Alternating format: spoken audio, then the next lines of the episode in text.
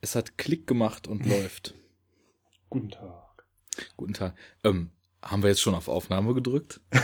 Sind wir eigentlich schon am Aufnehmen? Ich weiß gar nicht. Jetzt, äh, das geht natürlich eigentlich nicht, dass ich dir direkt schon in der ersten Sekunde deinen Part klaue. Aber man muss ja auch schließlich mal ein bisschen out of the box denken. Was, was hast du gesagt? Ich habe hier so Störgeräusche. Warte mal. Aber wir nehmen jetzt schon auf, ne? Wir nehmen schon auf. Und ich sagte, man muss mal out of the box, ne? out of the box denken. Ha, ha, ha, na. So, äh, Ja, da, Spinnerei zum Anfang abgehandelt. Normal. Schönen guten Tag bei Enough Talk Nummer 12. in der Dog. Zwölf schon.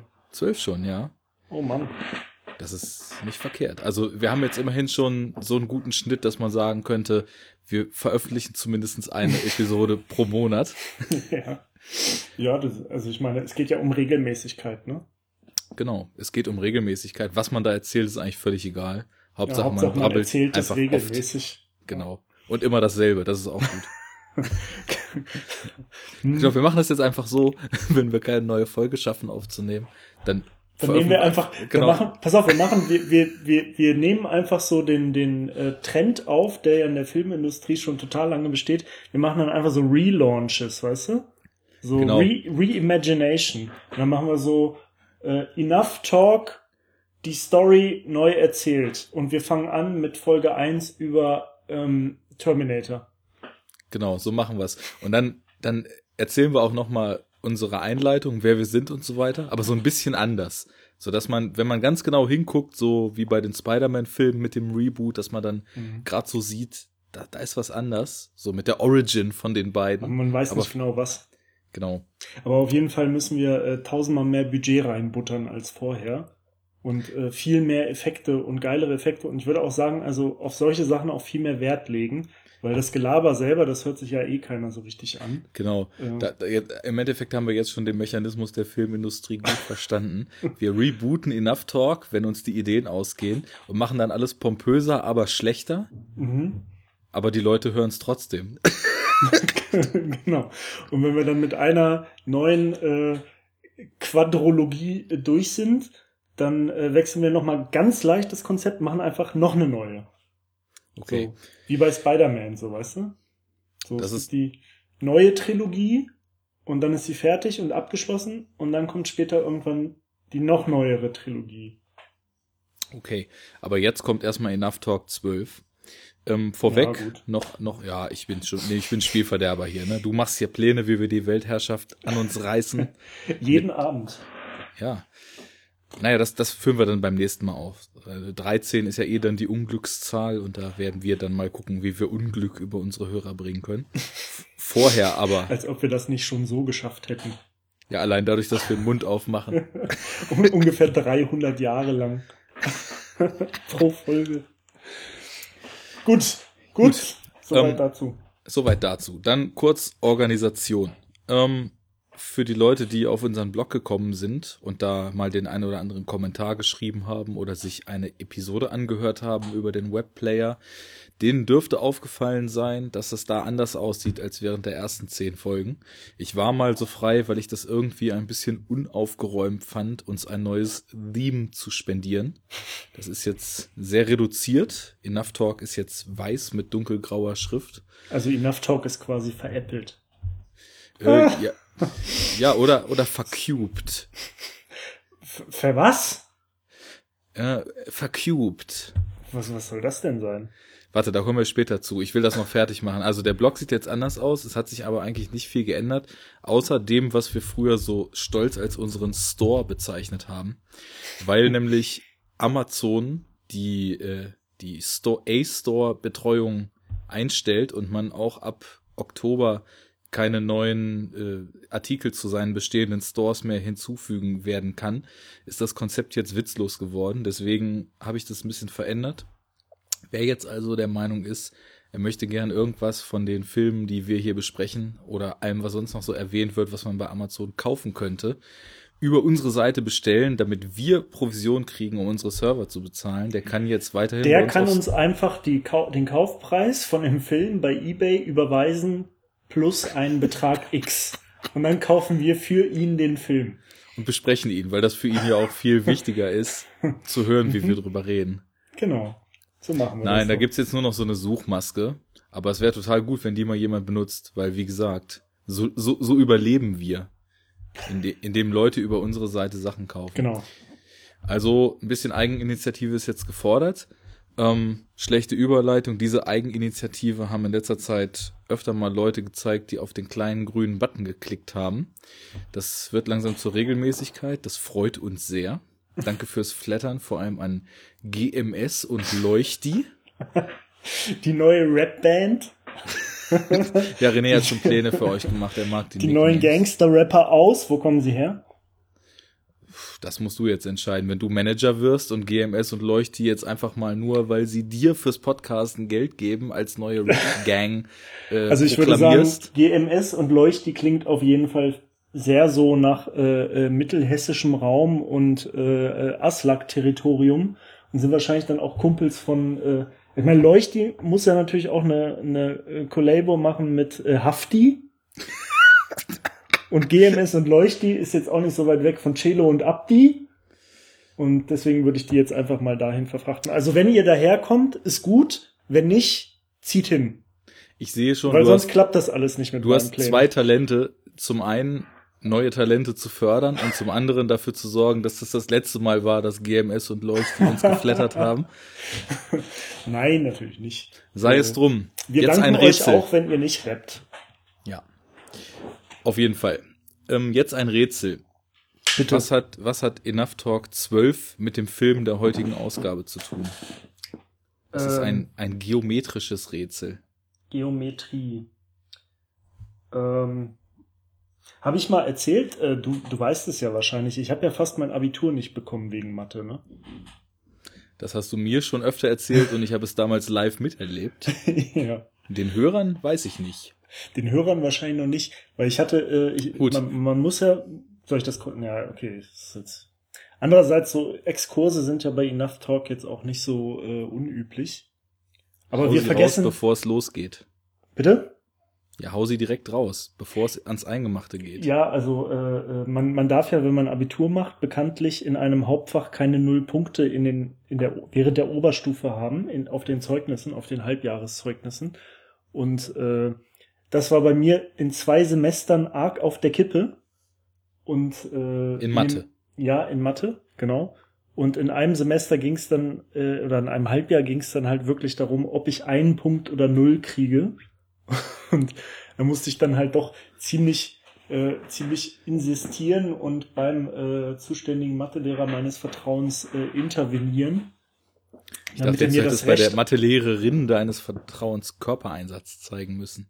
Also wenn du, wenn du dich, wenn du, ja, Romanov, wenn du dich erinnerst, äh, was so für Mathe, wie, wie die weiblichen Mathelehrer auf unserer Schule so ähm, ähm, situiert war. sit situiert waren, ähm, moralisch, äh, psychisch und physisch, ähm, dann äh, wirst du mir sicher zustimmen, dass das keine Option damals war. Das hat keine Schnittmenge gebildet mit äh, meiner Optionsmenge. Gut, dann werde ich jetzt das Rätsel, was ich gestellt habe, selbst lösen. Denn wer in Mathe auf null Punkte stand, dem kann man das eigentlich Dem nicht kann man das zumuten. eigentlich nicht zumuten und vor Ich allem nicht hingegen zutrauen. musste mich ja schließlich mit Quantenmechanik und anderen Dingen äh, auseinandersetzen. Und deswegen löse ich jetzt auf. Es geht heute Bitte. um einen Film, der nach einer geometrischen Form benannt ist, die zwölf Kanten hat. Warte, ich mache einen Trommelwirbel. Der Würfel. Wir haben Cube geguckt. Yeah! Cube von 1997. Ein, wie ich finde, sehr, sehr starker und häufig aber auch als äh, Klischeeschlacht verschmähter kleiner B-Film aus Kanada. Ja, richtig. Und das ist interessant, äh, gleich äh, diese Einleitung, kleiner B-Film, weil das haben wir ja eben im Vorgespräch schon mal so kurz angerissen. Äh, ich weiß noch, also ich glaube tatsächlich sogar, dass wir beide den damals, zum, also ich habe den mit dir, glaube ich, zum ersten Mal gesehen. Ich weiß nicht, ob du den vorher schon gesehen hattest, aber das war auf jeden Fall bei dir zu Hause. Ja. Das weiß ich noch 100 pro. Und Ich weiß auch, dass wir den mal zusammen geguckt haben, auf jeden Fall. Ja. Ich glaube, es war aber nicht das erste Mal, dass ich ihn gesehen habe, denn für mich kann ich gleich schon mal vorweg sagen, hatte ich auch, glaube ich, in, damals in irgendeiner Folge schon mal erwähnt, ist das auch so ein bisschen sowas wie so ein Lieblingsfilm aus meiner Jugend. Ja. Den hat irgendein Kumpel damals angeschleppt, weiß nicht mehr, wer das war, meinte, hier wahnsinnig gut, guckt mal. Und dann habe ich den so im Abstand von so ein paar Tagen drei oder vier Mal direkt immer mit verschiedenen Leuten geguckt, weil ich total weggeflasht war Ja. von dieser Machart. Und ich, die, die zweite oder dritte Sichtung war dann mit dir bei, in meinem Ah, Kinderzimmer damals. genau. Wobei da eigentlich, also eigentlich gar nicht so viele kinderhafte Sachen passiert sind. Ja, zumindest überquellende Aschenbecher und von morgens bis abends auflegen hatte nicht so richtig viel mit Kinderzimmer zu tun, aber Naja, getrunken wurde ja auch immer ganz gut da. Zum Beispiel. ja, ja, da, so war das damals. Und durchs Fenster rein und raus geklettert. Wenn man's kann. Darüber müssen wir eigentlich auch mal eine Folge irgendwann machen. Genau, der Podcast So- so 13 oft. geht darum, wie bei Arne aus Fenster geklettert wurde. Und reingeklettert. Hm? Ja, da könnte man auf jeden Fall, würde ich mal sagen, auch einige Stunden mitfüllen. Aber da müssen wir jetzt äh, die Hörer noch so lange anfüttern, bis sie es uns nicht sofort übel nehmen und äh, löschen, wenn wir darüber einen Podcast machen. Ja, wir müssen eigentlich das so ein bisschen anteasen. Also zum Beispiel Daniel vom Spätfilm hat, glaube ich, jetzt so 15 oder 20 Episoden lang immer gefragt, habe ich eigentlich schon mal die Episode erzählt, wie ich Gremlins 2 damals im Kino gesehen habe? Dann Und hat aber nie gemacht. ja, dann hat Paula immer gesagt, nein, Daniel, erzähl doch mal. Und dann hat er immer gesagt, nein, das ist jetzt eigentlich eher was für eine andere Folge. Und jetzt in der Folge 42, äh, ich weiß auch nur genau, dass die 42 war, weil sie natürlich stilecht in der 42 über äh, Per Anhalter durch die Mhm, Galaxis mhm. gesprochen haben. Sinn des Lebens und so weiter, 42 kennt man ja. Und da hat er dann die Anekdote erzählt. Jetzt habe ich mich schon gefragt, womit teast er jetzt? Also du kannst dir ja vielleicht mal was überlegen. Die Geschichte, Okay. wie bei Arne au- aus dem Fenster rein und rausgeklettert wurde, ist jetzt vielleicht nicht so spannend, aber denk dir mal was Naja, aus. aber, äh, du bist doch also da ich meine, kreativ. darin, daran an haben sich ja viele andere Geschichten äh, geschlossen, sage ich mal. Das war ja, Ja. das war ja quasi nur der, Achtung, Einstieg. ja, und da konnte man auswürfeln, ob derjenige sich beim Runterspringen den Knöchel brechen wird. Und dann irgendwann sind die Würfel gefallen. Wenn es Knack gemacht hat, dann wissen hat man Bescheid. einfach nur mit einem markerschütternden Geräusch das Fenster geschlossen und schon war der Zugang Ja. versperrt. Und egal in welche Richtung man geschaut hat, man kam nicht raus. Ja. Jetzt weiter damit. Du hast den damals mit mir zum, zum ersten Mal genau. gesehen. Was wollte ich ursprünglich sagen? Moment. Äh, ach so, ja, genau. Und äh, weil du B-Movie gesagt hast, also ich habe den jetzt halt gestern gesehen und seit ziemlich langer Zeit zum ersten Mal wieder. Äh, also definitiv mehrere Jahre. Und dann ist mir halt auch aufgefallen, dass ich den damals überhaupt nicht so als B-Movie wahrgenommen habe. Also viel weniger auf jeden Fall als jetzt. So, ne? Ja. Also natürlich war es auch irgendwie damals schon klar, dass es jetzt nicht hier so der mega Hollywood-Schocker so, ne? Aber eigentlich habe ich es so als relativ normalen Film wahrgenommen und jetzt habe ich ihn geguckt und mir ist eigentlich die ganze Zeit nur aufgefallen, dass es halt irgendwie ein B-Movie ist so. Und dass halt die Schauspieler alle so ein bisschen B sind und dass auch die, die Tricks, naja, zumindest nicht A sind und dass halt auch so das Produktionsdesign und so, also dass da halt wenig Kohle drin steckt, so, ne? Ähm, wobei man ja auch wiederum, also da kann man ja wahrscheinlich auch schon zu sagen muss, also aus der wenig Kohle, die der Film hatte, macht er eigentlich ziemlich viel. Ähm, aber diese, diese Sensibilität dafür, dass es halt doch ein billiger Film ist, rein, rein monetär irgendwie, ähm, und halt auch nicht so Mainstream-tauglich irgendwie, zumindest damals, äh, das ist mir jetzt erst so richtig aufgefallen und damals hat man das irgendwie gar nicht, so- also habe ich zumindest das gar nicht so wahrgenommen. Ich weiß ja nicht, wie das bei dir war, zum Beispiel. Ich, ja, ich, ich hatte das Gefühl, ohne den wieder gesehen zu haben, dann über die Jahre so mitbekommen. Weil, also ist natürlich alles auch immer so eine Frage dessen, was man eigentlich so in seinem persönlichen Horizont alles schon gesehen hat und wie oft man vor allem so diese Film, diese vielen Filmtropes, die gerade so auf Figurenseite in Cube dann eben aufgegriffen werden, man halt schon gesehen hat. Und wie gesagt, ich habe den damals auch relativ oft gesehen und dann noch mal ein paar Jahre später auch gleich ein, zweimal wieder. Aber das ist jetzt bestimmt auch schon zwölf Jahre her oder so. Und seitdem hatte ich den Film auch überhaupt nicht gesehen. Und ich, wie ich vorhin schon meinte, habe den eigentlich oft, wenn mich danach gefragt wurde, so welche Filme ich richtig gut fand, dann so mit den anderen Krachern der Jugend in einem Zug genannt, also mit Matrix, Fight Club, Memento und was war es denn eigentlich noch, was mich so um die Zeit ziemlich geflasht hat. Naja, auf jeden Fall habe ich Cube dann auch immer noch so mitgenannt, so in dem Atemzug. Und hatte so ein bisschen Angst davor, eigentlich den wieder zu sehen. Weil Jahre später habe ich mir dann mal so Gedanken drum gemacht und dachte so, also aus der Erinnerung wirkt es schon so, als seien die ganzen Figuren, die man da so kennenlernt, schon doch eigentlich so diese, diese typischen Genrefilm-Klischees.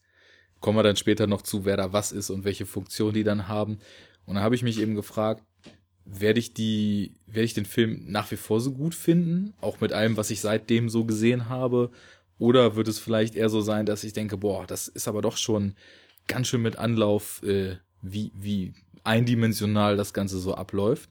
Aber ich muss sagen, ich, also ich war jetzt nicht mehr so enorm weggeflasht, wie ich das damals gewesen bin, auch beim dritten oder vierten Mal gucken damals noch, aber hat mir immer noch ziemlich gut gefallen. Was wir vielleicht mal tun könnten, weil der Film ja auch eigentlich gar nicht so bekannt ist, ähm, wie wär's denn, wenn du uns mal die Ehre erweist und mal erzählst, worum es eigentlich geht? Ja. Äh, gut, ich versuche es mal. Ähm, also äh, es, es, gibt, bevor der Film eigentlich jetzt anfängt, so äh, als, als kleinen äh, Prolog, äh, gibt halt eine Szene, also man, man sieht einen äh, Menschen, der halt offensichtlich ein bisschen äh, verängstigt und schockiert ist, traumatisiert, wie auch immer, der halt in also in einem kubischen Raum sich befindet, beziehungsweise da halt reinkommt durch einen Eingang. Und man sieht halt, dass dieser Raum in, auf jeder Seite halt gleich aussieht und halt an den gleichen Stellen immer einen Ein- beziehungsweise Ausgang hat. Und ähm, er äh, betritt halt diesen Raum und ist halt ganz, ganz vorsichtig. Also man, die, diese Tür ist halt immer auf mittiger Höhe in dem Raum. Und dann muss man so eine kleine Leiter runterklettern, bis man quasi auf dem Boden ist von dem Raum. Und er ist halt ganz vorsichtig und sieht sich um und versucht irgendwie alles auszuchecken und ist halt, wie gesagt, offensichtlich sehr ängstlich. Ähm, und äh, wagt es dann aber doch, den Raum zu betreten. Und dann macht er den ersten Schritt und dann hört man nur ein schneidendes Geräusch, weiß man nicht, was passiert ist. Er friert sozusagen ein guckt ganz schockiert und dann sieht man, wie er äh, mit einem eigentlich ganz coolen Effekt äh, in lauter viele kleine Teile geschnitten auseinanderfällt. Und das ist dann halt auch irgendwie schon eine ziemliche Ansage so in dem Film, wobei man immer noch nicht weiß, worum es dann so richtig geht. Aber das ist halt so die, die Exposition, die ich eigentlich ganz äh, clever auch fand und ganz interessant. Und äh, dann kommt der Vorspann und der eigentliche Film und es geht halt darum, also ähm, in diesem Kubus befinden sich mehrere Leute, die dann alle in demselben Raum sich zusammenfinden innerhalb kurzer Zeit. Und äh, keiner weiß, wie er da reingekommen ist. Das ist halt so eine ganz bunte Mischung von Leuten. Also man hat eigentlich so, so einen Querschnitt durch die Bevölkerung. Es gibt eine Ärztin, einen Polizisten, dann gibt's eine Studentin und ähm, ja, was gibt's denn noch? Äh, einen typischen Office-Arbeiter. Genau, dann so, so der einfach, Nihilist genau, ist so einen Angestellten ähm, und äh, dann noch halt so einen äh, verschwiegenen Typen, wo sich herausstellt, das ist ein Knastausbrecher. Und ähm, naja, die treffen sich halt alle da und haben keine Ahnung, wie sie in dieses Ding gekommen sind, haben keine Ahnung, was da abgeht und äh, sind halt erstmal total orientierungslos. Was man vielleicht noch dazu sagen muss, für jemanden, der vielleicht den Film jetzt tatsächlich nicht gesehen hat, egal in welche Richtung sie aus, aus diesen sechs Türen oben, unten, links, rechts, vorn, hinten aus diesem Würfel rausgehen. Dahinter ist einfach immer nur ein Würfel, der genauso aussieht genau, und nur die Farben unterscheiden. Genau, in anderer Farbe beleuchtet ist. Und ähm, naja, und äh, aus dem Dialog heraus von diesen Personen äh, kriegt man dann so ein bisschen halt mit, so was in diesem Würfel halt eigentlich so passiert, weil natürlich einige von denen, die da waren, ähm, schon ein paar Räume betreten haben und dann halt auch gemerkt haben, dass einige der Räume äh, mit Fallen gespickt sind. Und die Fallen sind halt tödlich. Also wie zum Beispiel bei diesem, äh, bei dieser Anfangsszene war das sozusagen eine, ein, ein riesiges, ja, wie soll man das nennen, so, so, ein, ähm, so ein Gitter, was aber halt statt Gitterstäbe mit, mit Messern sozusagen, also mit so ähm, schneidenden äh, Stäben ähm, ausgestattet ist und das dann halt von oben so, von der Decke so runterklappt und einmal so durch den Raum schießt und quasi alle, die da drin sind, äh, auseinanderschneidet. Ne? Äh, und es gibt dann halt so krude Fallen in allen möglichen Räumen, aber halt nicht in jedem. Und ähm, naja, der Film äh, handelt dann halt quasi davon, wie diese Gruppe dann, äh, während sie halt immer Schlussfolgerungen zieht und spekuliert und überlegt, äh, was da drin jetzt passiert und wie die, äh, also wie die Systematik dahinter ist, die Logik, äh, in welchem Raum jetzt eine Falle vielleicht ist, in welchem nicht. Äh, währenddessen sieht man halt, wie die halt durch diesen Würfel ähm, quasi schreiten und versuchen zu überleben. Und ähm, ja, äh, und halt das Ziel haben, natürlich äh, aus dem Würfel rauszukommen. So. Jo, ich glaube, das reicht auch erstmal genau. so als grobe ja. Beschreibung. Weil das Schöne, finde ich, bei dem Film ist tatsächlich diese unglaubliche Straightness. Es, es gibt halt eigentlich keine doppelten Böden und keine Alternativplots oder sonst was, sondern die Gruppe wacht da auf, sie wissen nicht, was passiert ist und sie versuchen da rauszukommen. Also und es gibt, es gibt wenig, wenig bis gar keine Vieldeutigkeit und sowas, ne? Das genau. ist, äh, und das ist ja auch, also das ganze Setting ist ja total äh, reduziert. Also du, der Film spielt ja quasi immer nur gleichzeitig in einem Raum. Und äh, tatsächlich ist es ja auch so, dass produktionstechnisch immer derselbe Raum benutzt wurde. Also es ja. wurde ein, ein Raum aufgebaut und dann wurden halt immer nur die Farben gewechselt. Ne? Also ich habe mich gefragt beim Dreh, es gab leider auf der DVD, die ich habe von dem Film, jetzt keine großen Making-ofs oder so, weil es noch so ein uraltes DVD-Release ist, wo im, im Bonusmaterial irgendwelche Texttafeln über die Schauspieler drin sind und auch noch so schön Letterboxd-Format mit schwarzen Balken oben und unten und so weiter. Aber ähm, ich habe mir so gedacht, also um das zu drehen, ich dachte nämlich auch, früher hat mich das so beeindruckt, dass ich so den Gedanken hatte, du musst ja eigentlich nur einmal diesen Raum bauen und dann kannst du den Film drehen. Aber es gibt ja teilweise auch noch Szenen, das ist jetzt kein, kein Riesen-Upgrade, aber es gibt ja teilweise auch noch Szenen, wo sie dann aus dem einen Raum quasi in den nächsten gucken. Also ja. insofern schätze ich einfach mal so ganz grob, dass sie wahrscheinlich den Raum zweimal gebaut haben, oder? Für den Dreh. Oder meinst also, du, das ist mit dem Computer hintergetrickst? Oder gespiegelt oder irgendwie sowas. Ich weiß nicht, aber ich meine gelesen zu haben, dass tatsächlich nur ein, also dass der gesamte Film immer in demselben Raum stattfindet. Okay. Und, Gut, ich meine, ähm, ähm, sowas wie aus einem anderen Raum durch diese Öffnung in den nächsten Film und dann sieht man da vielleicht noch mal jemanden durch diese Luke durchgucken oder so. Das kriegt man ja auch mit, was weiß ich, Matte Paintings oder Kulissen ja, dahinter ja. und so weiter noch ganz gut hin. Nur teilweise gibt's ja dann auch schon so Szenen, wo man wirklich so von aus dem anderen Raum durchguckt und dann klettern die auch vom einen in den anderen und so weiter. Aber ich habe jetzt zu wenig Ahnung von Special Effects, wie man sowas umsetzen kann. Wahrscheinlich ist es aber auch nicht schwer, das zu tricksen, ne? Nee, also würde ich mir jetzt äh, auch nicht so vorstellen, dass das dann, dass es daran irgendwie scheitert. Ja. Aber ich habe halt diese Aussage auf jeden Fall irgendwo mal aufgeschnappt oder gelesen, ich weiß nicht mehr wo, dass es halt in einem Raum war. Und, das macht es, äh, finde ich, auch sogar noch wieder ein bisschen beeindruckender, weil, ja. wie gesagt, das hat mich damals halt extrem geflasht und da war Cube auch einer der ersten Filme, wo ich mir angefangen habe, darüber Gedanken zu machen, was es eigentlich so braucht, um Filme zu drehen und mal so ein bisschen ja. über die technische Seite mir Gedanken ja. gemacht habe und habe dann eigentlich so durch Cube gemerkt, dass es ganz häufig gar nicht mal so pompös sein muss, sondern dass sowas extrem reduziertes, Kammerspielartiges halt auch einen ziemlichen Reiz haben kann. Mhm naja, die, die, äh, also die Dynamik in dem Film zum Beispiel, die entsteht ja halt auch einfach unabhängig von solchen Sachen so, ne? Also das ist ja halt auch ein sehr dialoggetriebener Film trotz allem. Und äh, sehr viel geht, also eigentlich ist ja so das Hauptding diese Gruppendynamik. Und äh, dadurch entsteht ja eigentlich viel Zusammenhalt einfach mit dieser Atmosphäre. Und die ist ja halt auch wieder mal äh, total minimalistisch. Also du hast halt diesen Raum, der so prinzipiell so sehr dunkel gehalten ist, äh, aber halt immer so mit so einem äh, farblichen Akzent, je nachdem, wie er halt leuchtet. Und ähm, ja, also auch äh, wenig Musik und nur immer so, so industriellartig technische Geräusche im Hintergrund manchmal. Und ähm, das ist ja halt auch wieder, sag ich mal, für so Horrorgeschichten und so ist das ja jetzt auch nicht so unüblich. Ne? Ähm, ist jetzt nicht der erste Film, der es macht, aber es ist halt effektiv.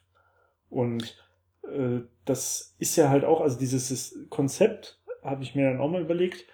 Also dass quasi der Film nur so in einem Raum zum Beispiel spielt, der gesamte Film oder nur an einem Ort stattfindet und äh, es eine begrenzte Gruppe von Charakteren gibt und so.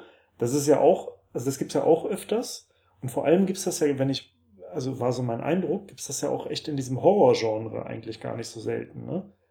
Das Ähm, stimmt schon. Also da hat man häufig so dieses Szenario des Gefangenseins Genau. und sich rauskämpfen müssen oder auch Mhm. dieses Szenario des ja irgendwo aufwachen und keine Ahnung, wie man da hingekommen sein und erstmal Genau, die ganze also so Situation verstehen müssen. Stichwort Saw oder so, das ist ja genau das Gleiche, ne? Also, also glaube ich zumindest. Ich habe die Filme nicht gesehen, weil ich glaube, ich könnte sie nicht aushalten.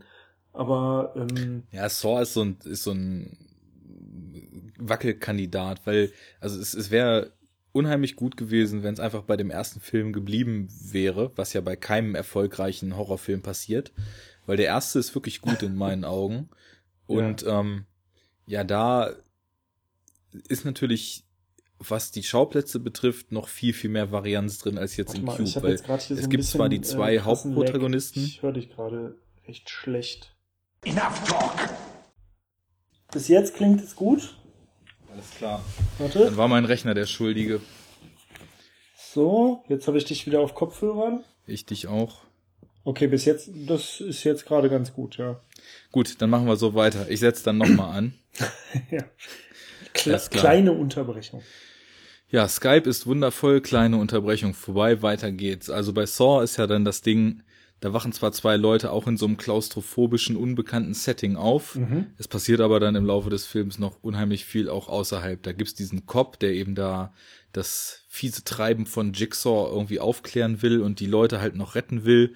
Und die sind dann in diesem kleinen Raum, in den halt ab und zu mal reingeschnitten wird, wo sie dann so auf Spurensuche sind. Und bei Cube ist es halt noch viel, viel reduzierter so. Also ich, generell hast du auf jeden Fall recht, was du vorhin gesagt hast, Irgendwann mal. dass äh, im Horror, also es dieses Setting ja so ziemlich oft gibt. Aber Ja. ich habe so ein bisschen das Gefühl, dass es bei Cube fast so aufs Allerkleinste runtergebrochen ist, so in, so in der pursten Form. Und wenn ich das, da hänge ich jetzt vielleicht mal kurz weiter was dran. Das ist sowas, der Film ist ja von Vincenzo Natali, Mhm. den ich halt damals durch Cube so kennengelernt habe. Der hat halt das Drehbuch auch mitgeschrieben mit zwei anderen Leuten und hat den Film halt inszeniert.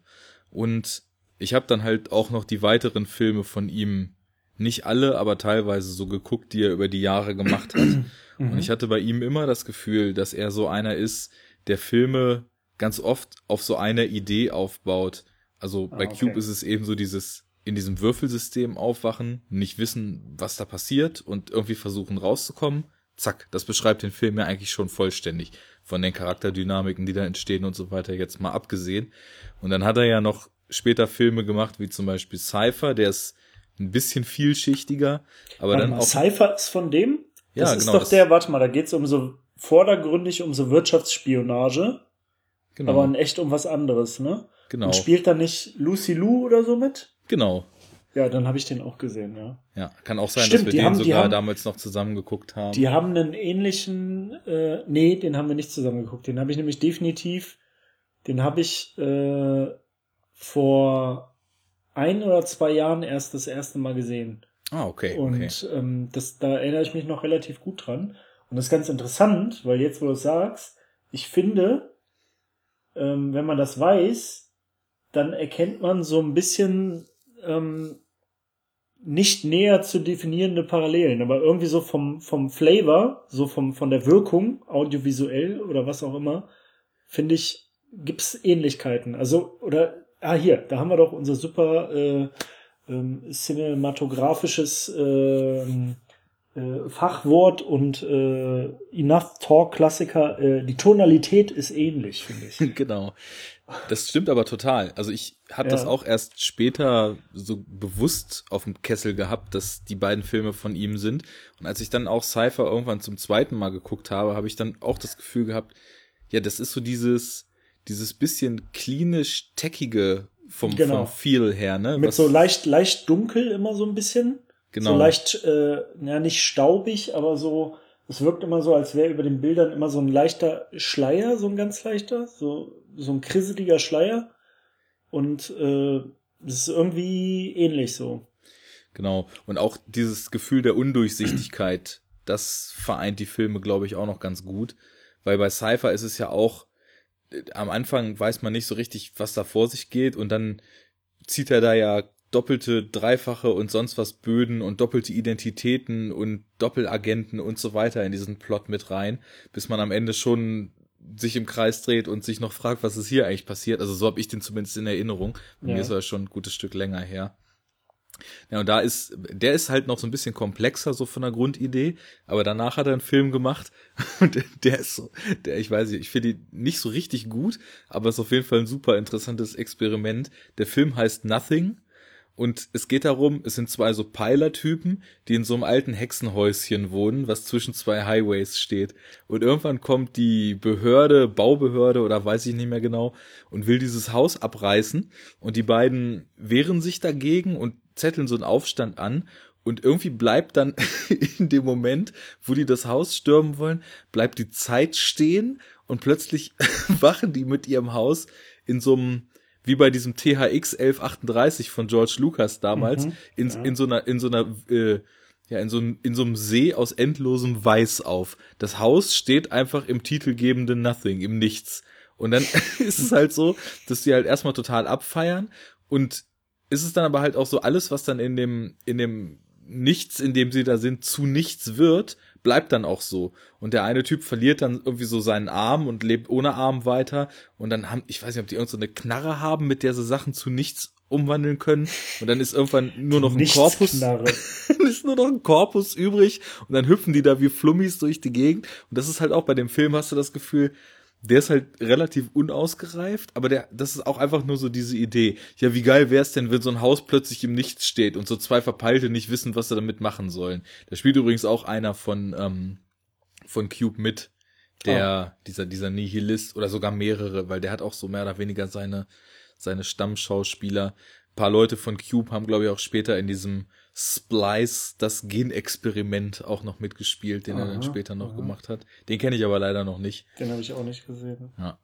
Naja, aber um es abzuschließen, ich habe so das Gefühl, er entwickelt halt so eine Idee und darauf baut er dann den ganzen Film auf und nimmt dann auch, glaube ich, ganz gerne in Kauf, dass teilweise manche Sachen so einer logischen Betrachtung oder jetzt im Sinne von so Charakternachvollziehbarkeit oder Anschlüssen im Film einer Prüfung gar nicht, nicht standhalten. Ja, genau, gar nicht so richtig viel Sinn ergeben, aber er schafft es, glaube ich, über Atmosphäre und ja, über, über so ein Grundgefühl, in der, wo er den Zuschauer auch so mit reinschmeißt, ziemlich gut, dass man da selbst beim fünften Gucken bei mir mittlerweile oder noch häufiger da, da eigentlich so die Augen zudrückt, weil man merkt, es geht um andere Sachen und diese andere Sachen macht der Film eigentlich so gut, dass man sich jetzt nicht anfängt zu fragen, ja, die sollen jetzt also alle sechs da runterklettern und jetzt ist Schnitt und plötzlich sind alle sechs unten. So die große Frage, wie ist Indiana Jones vor der Nazi-Insel auf dem U-Boot stehen, plötzlich in die USA zurückgekommen halt, ne? So was durch einen Schnitt halt kaschiert wird. Ja, aber ist, war das bei dir so, dass du da irgendwelche Sachen so ein bisschen zähneknirschend jetzt bei, bei diesem Gucken so nur wahrnehmen um, konntest? Nee, eigentlich nicht. Also ich fand jetzt nicht also mir ist jetzt nicht bewusst irgendwie so ein Logikloch oder sowas aufgefallen. Das Einzige, was man in der Richtung vielleicht ähm, bemängeln könnte, ist, also ich finde, die, die Charaktere sind teilweise so ein bisschen sehr klischeehaft und ein bisschen sehr eindimensional. So. Ähm, das äh, war mir so ein bisschen aufgefallen. Also gerade zum Beispiel auch der, dieser Polizist, ne? Ja, lass doch mal, lass doch mal ein bisschen durchgehen. So genau. ein bisschen die, die Genrefilm-Klischees. Wen haben wir denn da eigentlich alles? Also wir haben natürlich. Welcher Typ ist denn der, ist denn der Polizist? Wir haben natürlich den Bullen. Das ist halt der, der Afroamerikaner, der Schwarze. Ähm, ich weiß gerade gar nicht mehr, wie er heißt. Ja, erzähl mal weiter. Ich, ich guck das mal nach. Ich, man kennt die und, auch alle gar nicht. Also natürlich muss man halt, wie gesagt, einen Bullen haben, ist ja klar. Ja, und vor allem nicht nur, dass er einfach ein Kopf ist, sondern halt auch so der, der aufbrausende Alpha-Typ, ne? Der ja, alles genau. an sich reißt. Wo, ja, wobei man halt sagen muss, also das, das offenbart sich am Anfang noch nicht so.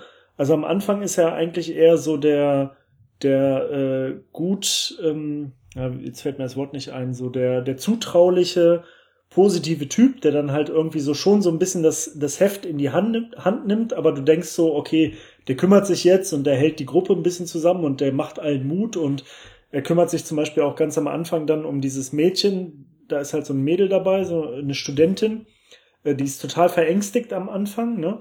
Und dann kümmert er sich halt um die so ein bisschen, geht hin und sagt, hier, pass auf, ich hol dich hier raus und so, mach dir keine Sorgen, wir schaffen das und wenn wir zusammenhalten und so.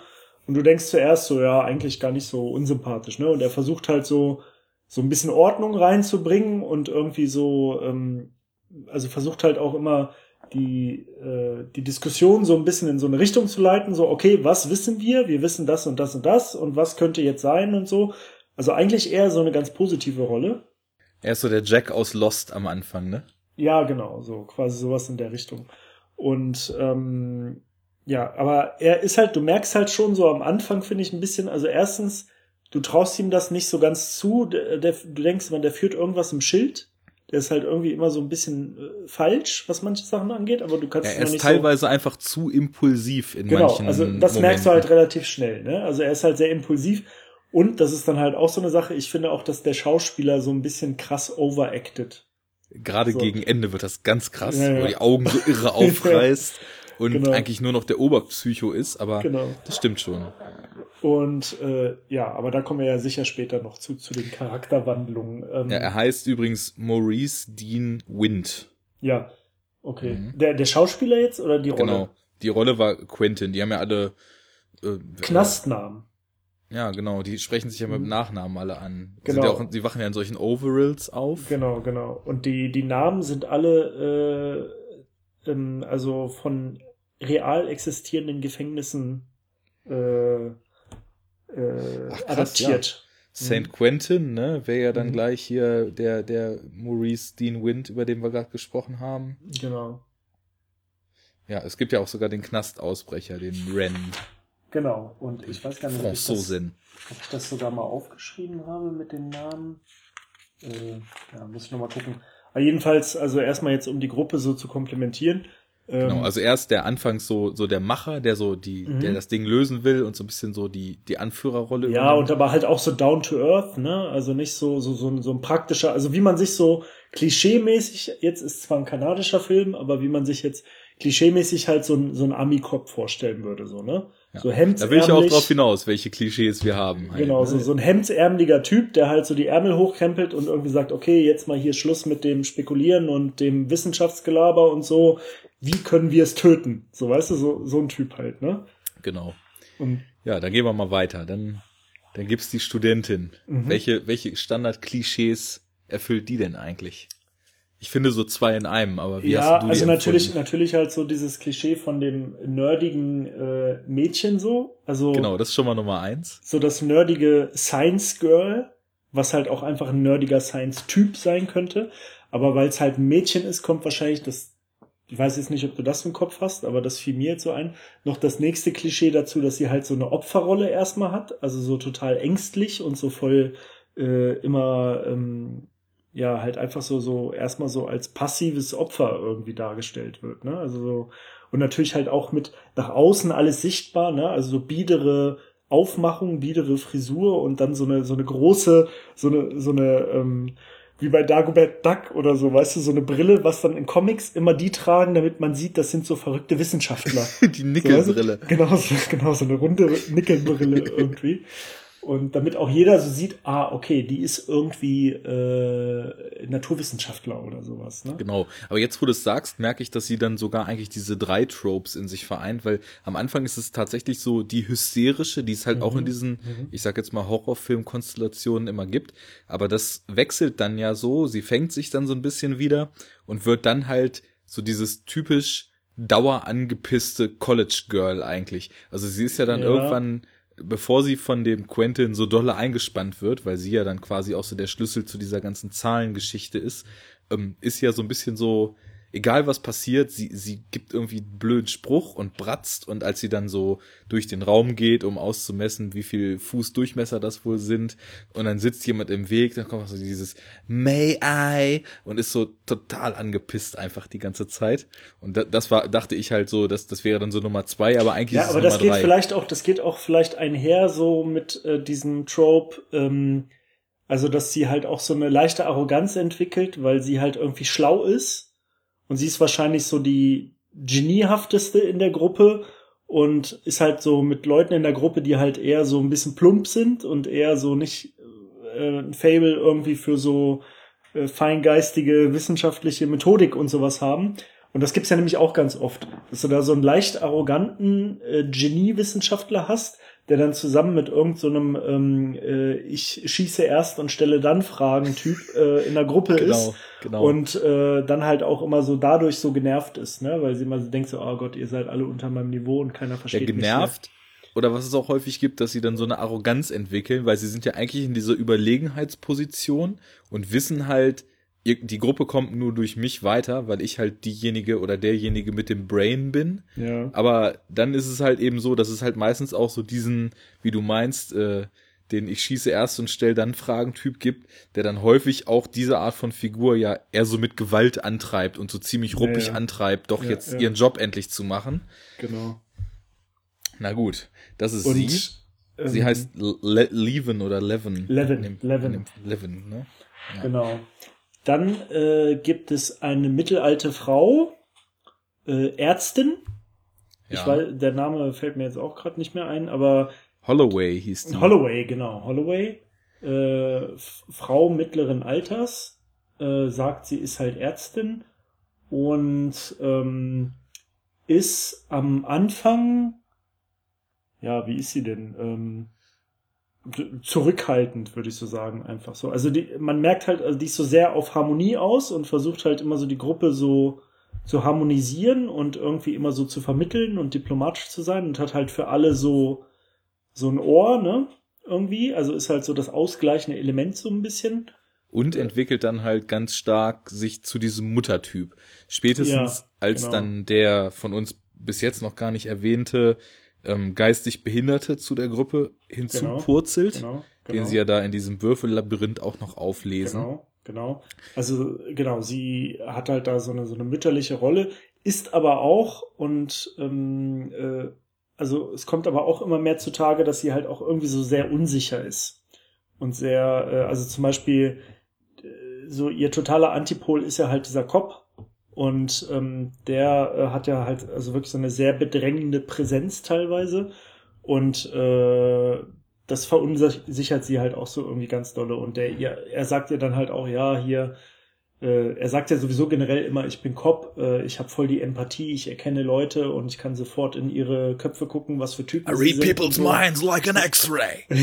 genau. Und immer mit so markigen Sprüchen und äh, und äh, sagt ihr dann halt ja, also quasi, dass sie halt einfach nur so eine frustrierte, untervögelte, äh, alleinstehende Frau ist irgendwie. So eine Katzenfrau. Und, ähm, und da trifft er anscheinend auch einen Nerv. Ne? Das merkt man dann ja halt auch irgendwie. Ja, und das, er trifft ja so starken Nerv, äh, dass sie auch auf die Barrikaden geht und anfängt, ihn immer weiter zu pro, äh, provozieren, womit sie dann ja scheinbar genauso einen Nerv trifft, weil es kommt ja dann irgendwann zur Eskalation mhm. dass sie ihn eben so pro provoziert, dass er ihr eine knallt. Ja. Und das ist, also vorher gibt's, ist, glaube ich, so der Moment, wo, wo sie dann sich schon so verändert hat, weil sie halt gemerkt hat, der Typ dreht hier ab und ich lasse mir das alles nicht bieten und halt auch immer bitterer wird. Am Anfang ist sie so die hoffnungsvolle, verständnisvolle, mütterliche und später fängt sie ja immer mehr an, dann auch von irgendwelchen Verschwörungstheorien, dass alles die Regierung war und so weiter zu erzählen. Ah ja, genau, das ist, das ist das nächste Ding. Das äh, fällt mir jetzt auch noch ein. Also äh, sie ist halt so ganz dolle äh, Anhängerin von so Verschwörungskram und so. Und das ist halt alles irgend so äh, Sache von irgendeiner ultrageheimen Regierungsorganisation ist. Ne?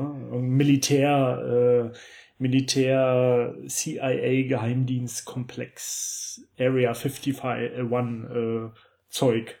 So, ne? Genau, so die, die typischen Verschwörungstheorien. Ja. Und ja, dann zuletzt, ich meine, der, der Ausbruchsspezialist Ren, Ren, Le Française. ja, ein Franzose. Von dem genau. hat man ja nicht viel, weil der, der erzählt die, schnell. Genau, der kommt ja eigentlich nur so ein bisschen so als Exposition Piece mhm. und erzählt halt einmal, hier sind überall Fallen und Sensoren und ich kenne mich aus und stellt ihnen halt so die Möglichkeit vor, dass es doch vielleicht ganz sinnvoll ist, in so einen Raum, bevor man reingeht, den Stiefel erstmal reinzuschmeißen, um zu gucken, ob da Bewegungssensoren sind und mhm. die irgendeinen Hackmechanismus mhm. auslösen. Mhm. mhm. Naja, und dann äh, direkt der nächste Raum, in den er reingeht, den stellt er ja als sicher dar, springt rein, sagt Shit und kriegt so ganz üble Säure ins Gesicht gespritzt. Ja, ekliger und, Effekt übrigens. Ja, finde ich aber sehr guter Effekt. Also ja, du hast, ja, ja, du hast vorhin ähm, ja gesagt, gerade auch so bei der ersten Sequenz oder generell so, als du erzählt hast, dass der Film dir jetzt relativ B-mäßig vorkam, da stimme ich dir zu. Der ganze Film hat so ein B-Feel, halt auch aufgrund der sehr klischeehaften Figuren und so der Beschränktheit des Settings. Aber ich war gestern, als ich den geguckt habe, und es war wie gesagt von DVD und die war, war auch nicht die allerbeste Qualität, aber ich war doch beeindruckt, wie gut das teilweise gealtert ist. Weil ich meine, das ist ein super günstiger Film von 1997 und sobald in den Computeranimationen, die es da gibt, Metall im Spiel ist, sieht's nicht so geil aus. Also als ja, genau. ich zum Beispiel. Das, also das so CGI sieht richtig cheesy aus teilweise. Ja, aber wobei es ist ja eben auch, ich hätte jetzt gedacht, dass das keine Puppe, sondern CGI war, als dieser erste Mann da zum Beispiel zersäbelt wird. Und das fand ich immer noch super, muss ich sagen. Und, Aber das ähm, war, das war kein CGI, oder? Meinst du? Ich hätte jetzt gedacht, dass es CGI war. Wie der auseinander. Also als er aus, ja, ich weiß, ich bin mir nicht sicher.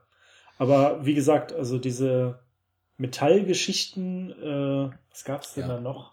Es gab einmal dieses Netz, was sich um den genau. Quentin drum geschlossen mhm. hat, wo er gerade mhm. noch rausgesprungen ist. Und dann gab es noch den einen Raum, der über das akustische Signal diese Stäbe von der Seite durch. Ah, genau, das war das. Und das, Und das, das sah, sah, auch richtig, nicht so gut das aus. Das sah computerspielmäßig aus. Das sah 90er Jahre computerspielmäßig ja. aus, fand ich.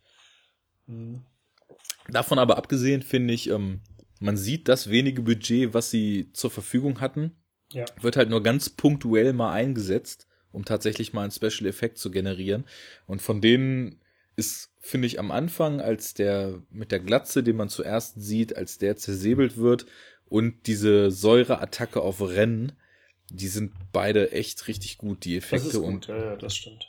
Es sieht ähm, super krass aus, wie ihm das Gesicht zerfressen wird. Also schon ja. ziemlich creepy. Ja, also der Film hat auch generell also zwar sehr punktuell, aber halt auch schon so einen gewissen Gore-Faktor, ne? Also. Ja, weil die Fallen auch nicht ohne sind, die sie sich ja, da so ausgibt. Ja. Also da wird man ja halt nicht einfach mal nur erschossen oder so, sondern nee. da geht's halt ein bisschen mehr rund, wenn man in den Räumen da den ja. falschen betreten hat. Aber lass uns nochmal die, die Gruppe jetzt quasi zu Ende machen, mal, bevor wir auf Alles solche klar. Sachen kommen. Ähm, ja, Rennen hatten wir ja jetzt. Wie gesagt, der ist nur einmal, also der wird zweimal im Film gebraucht. Einmal, um zu erklären, was da ungefähr los ist und mhm. einmal, um später noch einen entscheidenden Plotpoint äh, zu verdeutlichen. Ja. Seine Leiche dann. Ja. ja. Und ähm, gut, als nächstes haben wir diesen äh, vermeintlichen Büroangestellten. Ja. Der halt völlig apathisch äh, ist und irgendwie total lustlos und auch, also es wirkt halt so, als wäre ihm diese Situation halt total egal und der halt einfach nur da irgendwie so lustlos äh, mit der Gruppe so hinterher schleift. Äh, und der sagt halt, er ist einfach ein ganz normaler kleiner Büroangestellter, also irgend so niemand und mit einem sein, Scheißleben. Genau, also er betont halt, dass sein Leben kacke ist, sein Job ist irgendwie scheiße, das ist alles blöd und ähm, die unterhalten sich dann halt darüber, also warum die da drin landen und ähm, die haben ja alle was zu verlieren, so jeder hat Familie und bla bla bla oder Freunde und bei ihm kommt dann halt irgendwie so raus, ja, also fragen sie ihn dann halt irgendwie, das fand ich auch geiler, geiler Dialog. Äh, irgendwie, ja, hast du denn keine, also gibt's niemanden, keine, keine, keine Kinder, Familie, keine Freundin, keine Frau? Und dann waren so, nö, ich habe aber eine ziemlich umfangreiche Pornosammlung. ja, da konnte ich mich sogar noch dran erinnern von früher und, an den Spruch. Ähm, dann sind sie halt auch alle so ein bisschen angewidert von ihm irgendwie.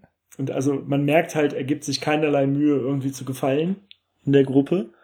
Und ähm, ja, aber auch Wird der. so mitgeschliffen eigentlich die ganze Zeit, genau. ne? Und aber auch der, ähm, wie alle anderen, also es ist äh, vom, vom, vom Charakter her dann doch tiefer, als äh, man am Anfang denkt.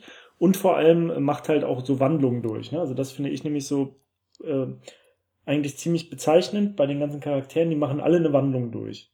Also das habe ich mir ist, nämlich auch gedacht. Jeder ist zum Schluss anders als am Anfang. Also die, die anfängliche Exposition, wie die halt so dargestellt und eingeführt werden, ist teilweise so richtig krass gegenteilig zu dem, wie sie zum Schluss irgendwie sind. Und, äh, oder, und es muss, also entweder ist es so charakterlich, und oder äh, halt einfach von den ähm, Hintergründen, ne? Also dass die dann halt eher so im Laufe der Zeit äh, rauskommen, irgendwie, was die da für eine Rolle spielen könnten, zum Beispiel. Oder was, dass Informationen halt zusätzlich äh, über die Charaktere halt im Laufe des Films dann sozusagen neu äh, raus, rauskommen, so, ne? Und ich finde, das ist ein springender Punkt, weil häufig hast du das in so B-Filmen, C-Filmen, günstigen Genrefilmen, dass du eine Exposition kriegst und du weißt halt ganz genau von den Charakteren her, okay, das ist der Typ, das ist der Typ, der erfüllt diese Funktion und so wird es jetzt wieder sein. Und das bleibt dann halt auch einfach so. Und dann hast du bei einer der Figuren in der Regel, dass die gegen Ende nochmal so ein Mini-Arc kriegt, häufig auch mhm. nicht unbedingt sonderlich motiviert. Aber das ist jetzt genau wie du sagst, bei Cube eben nicht so. Und ich finde sowieso, und da könnte man mal so, so eine kleine Brücke bauen, nicht nur bei den Figuren, dass die also, dass, dass man nicht gleich alles über die erfährt, sondern dass das so Schritt für Schritt kommt und teilweise auch eher so über so, so passive Äußerungen von wem anders wird klar, oh, bei dem ist vielleicht noch ein bisschen Dreck am Stecken oder ist nicht so, wie es scheint. Und ich finde, dass diese Häppchentaktik, ähm, wie man über die Figuren auch mit der Zeit immer mehr erfährt, auch innerhalb der Handlung so eingebaut ist.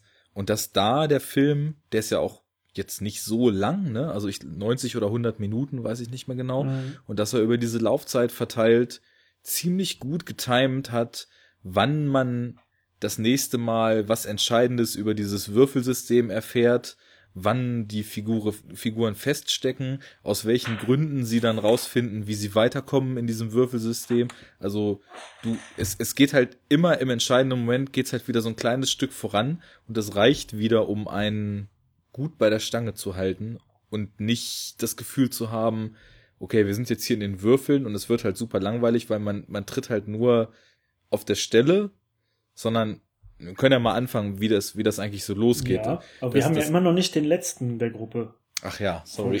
Ne? Hau rein. So, tut mir leid. Macht nix. Um die Konsistenz zu wahren. Ähm, ja, also es gibt halt noch einen Charakter, und der kommt, äh, das ist, glaube ich, der letzte Charakter, der zu der Gruppe stößt, ne? Ja, auch er ähm, durch Zufall treffen sie genau. den, ja. Und äh, das ist halt quasi ein Insasse, ähm, der halt offensichtlich eine äh, geistige Behinderung halt hat, ne? Und dementsprechend halt total äh, undurchsichtig ist. Also ich glaube, das ist ja dann, wenn ich mich halt nicht recht irre, das wirkte jetzt so wie, als wäre er autistisch. Ja, genau. Jetzt, ne? genau so, so, so war er auch von den Drehbuchautoren angelegt als Autist, genau. genau.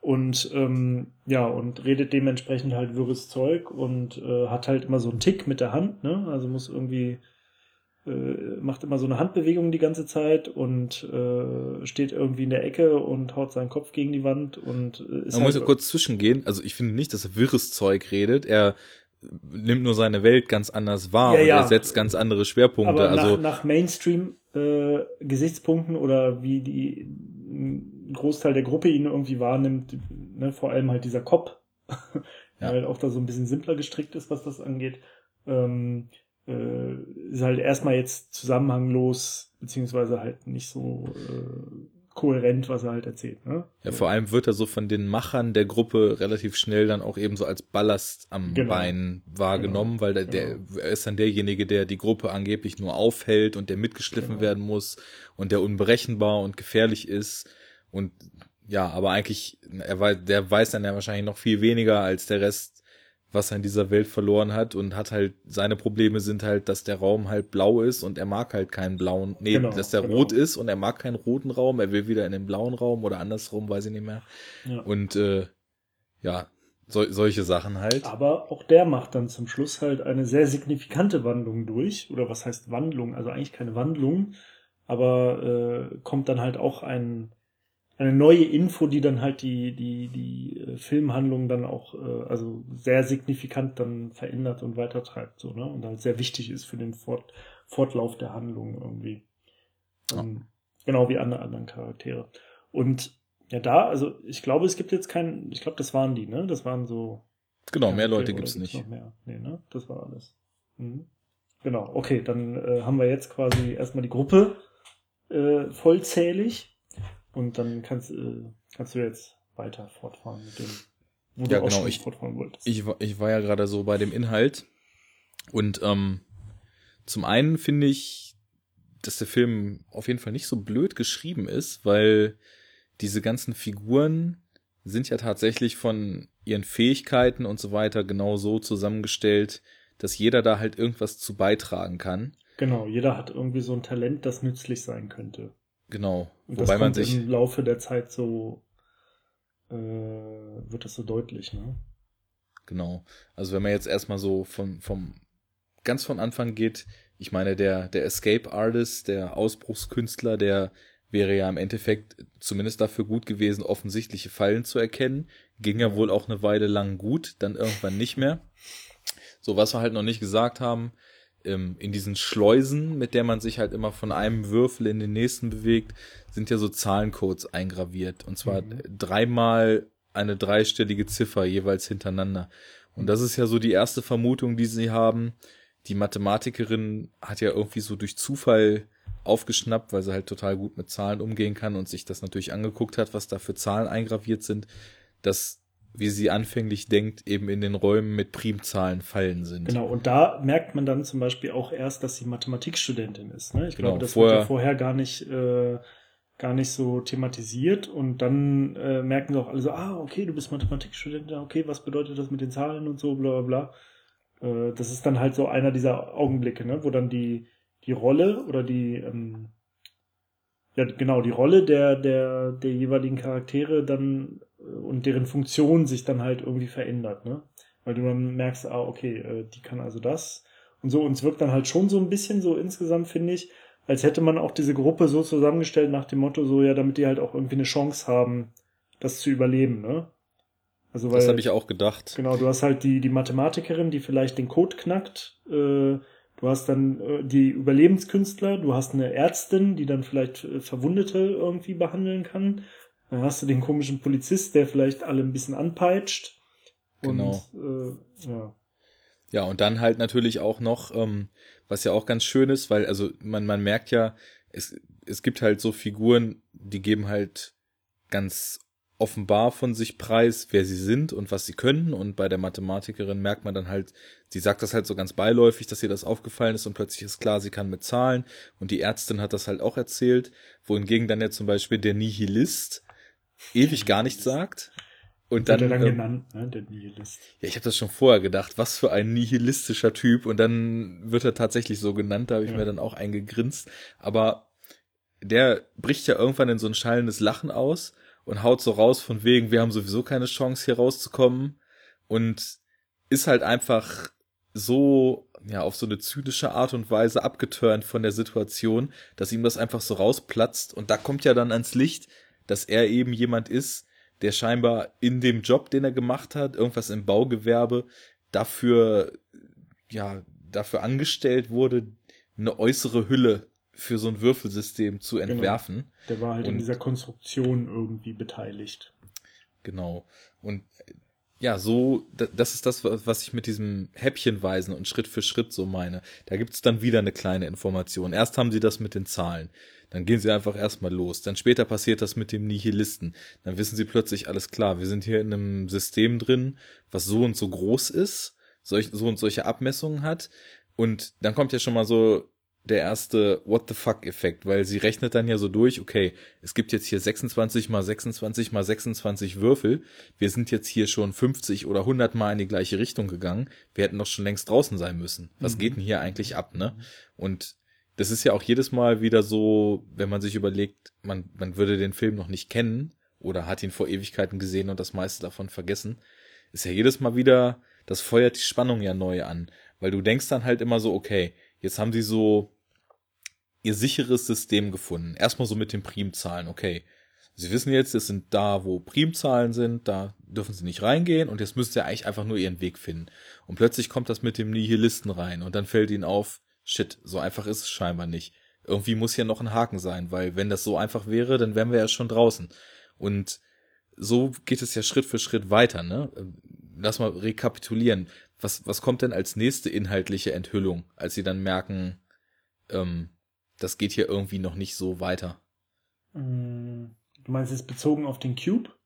Ja, gen generell auf das Cube-System, genau, auf den Fortgang der Handlung einfach, ne? Ähm, weiß ich jetzt äh, aus dem Kopf nicht. Also, aber was halt auch noch rauskommt, das ist jetzt dann für die Cube-Geschichte oder also für die für die Mechanik und die Logik hinter dem Cube wird's nicht so essentiell, aber es halt auch passt auch zu diesem Thema, dass dann halt so ein neues Stückchen Information an, ans Tageslicht kommt, ist mit dem Kopf halt, ne? Also man merkt ja schon, der Kopf ist halt sehr aufbrausend und sehr impulsiv, ja. Und das wird ja immer deutlicher so. Und dann, ähm, der hat ja irgendwie am Anfang, glaube ich, erwähnt, dass er halt, also dass er Frau und Kind hat, aber die Frau hat ihn irgendwie verlassen und zu dem Kind hat er irgendwie keinen Kontakt mehr oder irgendwie sowas. Und ähm, dann wird halt irgendwann immer klarer, dass er halt auch so einen Hang zum Durchdrehen und zu Gewalt und so hat, ne? Und halt Leute schlägt und so. Und dann irgendwann äh, sagt dann halt die, äh, die, äh, die Ärztin, weil das ist ja so der Antipol irgendwie zu ihm, ähm, dann halt so, äh, ja, kann es vielleicht sein, dass äh, ihre Frau irgendwie oder deine Frau halt abgehauen ist, weil du sie, hast du sie auch so geschlagen, ne? Ist sie deswegen weg und so? Und, und er verneint es halt nicht. Ne? Und ja. dann wird halt irgendwie so klar, ah, okay, also da, er hat irgendwie dahingehend so ein Problem. Und ähm, das hat man zwar schon so ein bisschen gemerkt, dass also dass mit dem irgendwas nicht stimmt, aber die Information äh, ist ja dann jetzt halt auch für die Gruppe und auch für den Zuschauer ja dann doch irgendwie relativ wichtig, weil man merkte, okay, also von dem sollten sie sich vielleicht eigentlich nicht mehr anführen lassen. Und dann wird eigentlich auch, finde ich, so der, der erste wirklich große Konflikt innerhalb dieser Gruppe so deutlich. Ne? Und ähm, darum geht's ja dann eigentlich. Also letztendlich äh, wird ja. ja man hat das ja schon vorher gemerkt. Er ist ja schon, als der Nihilist diese ganze Geschichte gebeichtet hat, sozusagen. Ja da ist er ja auf den schon losgegangen und hat ihn ja schon angefangen, richtig übel zu verprügeln. Ja. Und dann haben sie ihn ja schon zurückgenommen und war das direkt die Szene im Anschluss, die, die, die du gerade meintest, wo sie ihn dann halt auch noch so ich glaube schon, ich glaube schon. Aber das ja. ist auf jeden Fall nicht weit weg davon. Genau, also auf jeden Fall ist es so im Blog, dass man dann so das Gefühl hat, okay, der Typ ist wahrscheinlich nicht so ganz der Richtige, weil man dann auch immer mehr das Gefühl bekommt, der handelt eigentlich so, dass er ja, nicht so ganz rational ist, sondern eigentlich zu viel riskiert. Genau, und das gefährdet dann auch wieder die Gruppe, ne? Genau, es wirkt so, als ob er seine eigene Handlungsweise so ein bisschen in Vordergrund stellen will, so nach dem Motto, ich hol die hier raus und dann bin ich der Held und dann habe ja, ich, genau. wie man dann später so denkt, irgendwie mein Gewissen und meine Seele reingewaschen, weil ja, ich habe vielleicht viel Scheiße gebaut, genau, aber dann halt habe ich die Leute gerettet. Äh, dieses äh, eher Macher als Denker-Typ. Genau. So, ne? Genau. Erst schießen, dann fragen. also, ja. Jo. Na gut, ähm, was, was du jetzt, äh, wo du jetzt nicht drauf gekommen warst, sie checkt ja dann, als der Nihilist äh, diese, diese Story von der Außenhülle erzählt hatte, dass die Nummern, die auf den Cube-Ecken eingraviert sind, dass das kartesische Koordinaten sind mhm. und äh, quasi die Positionen des kleinen Cubes im Außenhüllen großen Cube äh, angeben müssten. Ja. Und ja, dann versuchen sie ja halt auch ähm, eine Weile weiterzukommen. Und dann wird halt schon wieder klar, okay, sie haben jetzt wieder so einen Schnipsel an Informationen bekommen, von dem sie dachten, dass er sie da rausbringen könnte. Aber dann passt das ja halt nicht. Dann, ja. dann passen die Koordinaten nicht nebeneinander und plötzlich sind sie, obwohl eine Kantenlänge von 26 sein soll, in einem Würfel, auf dem 27 steht. Und was aber ganz schön ist, normalerweise würde man jetzt so denken, ja gut, 27 ist doch eigentlich klar, dass der Würfel dann wahrscheinlich der Ausgang sein muss, wenn der offiziell schon außerhalb des Systems ist, was nur 26 lang ist.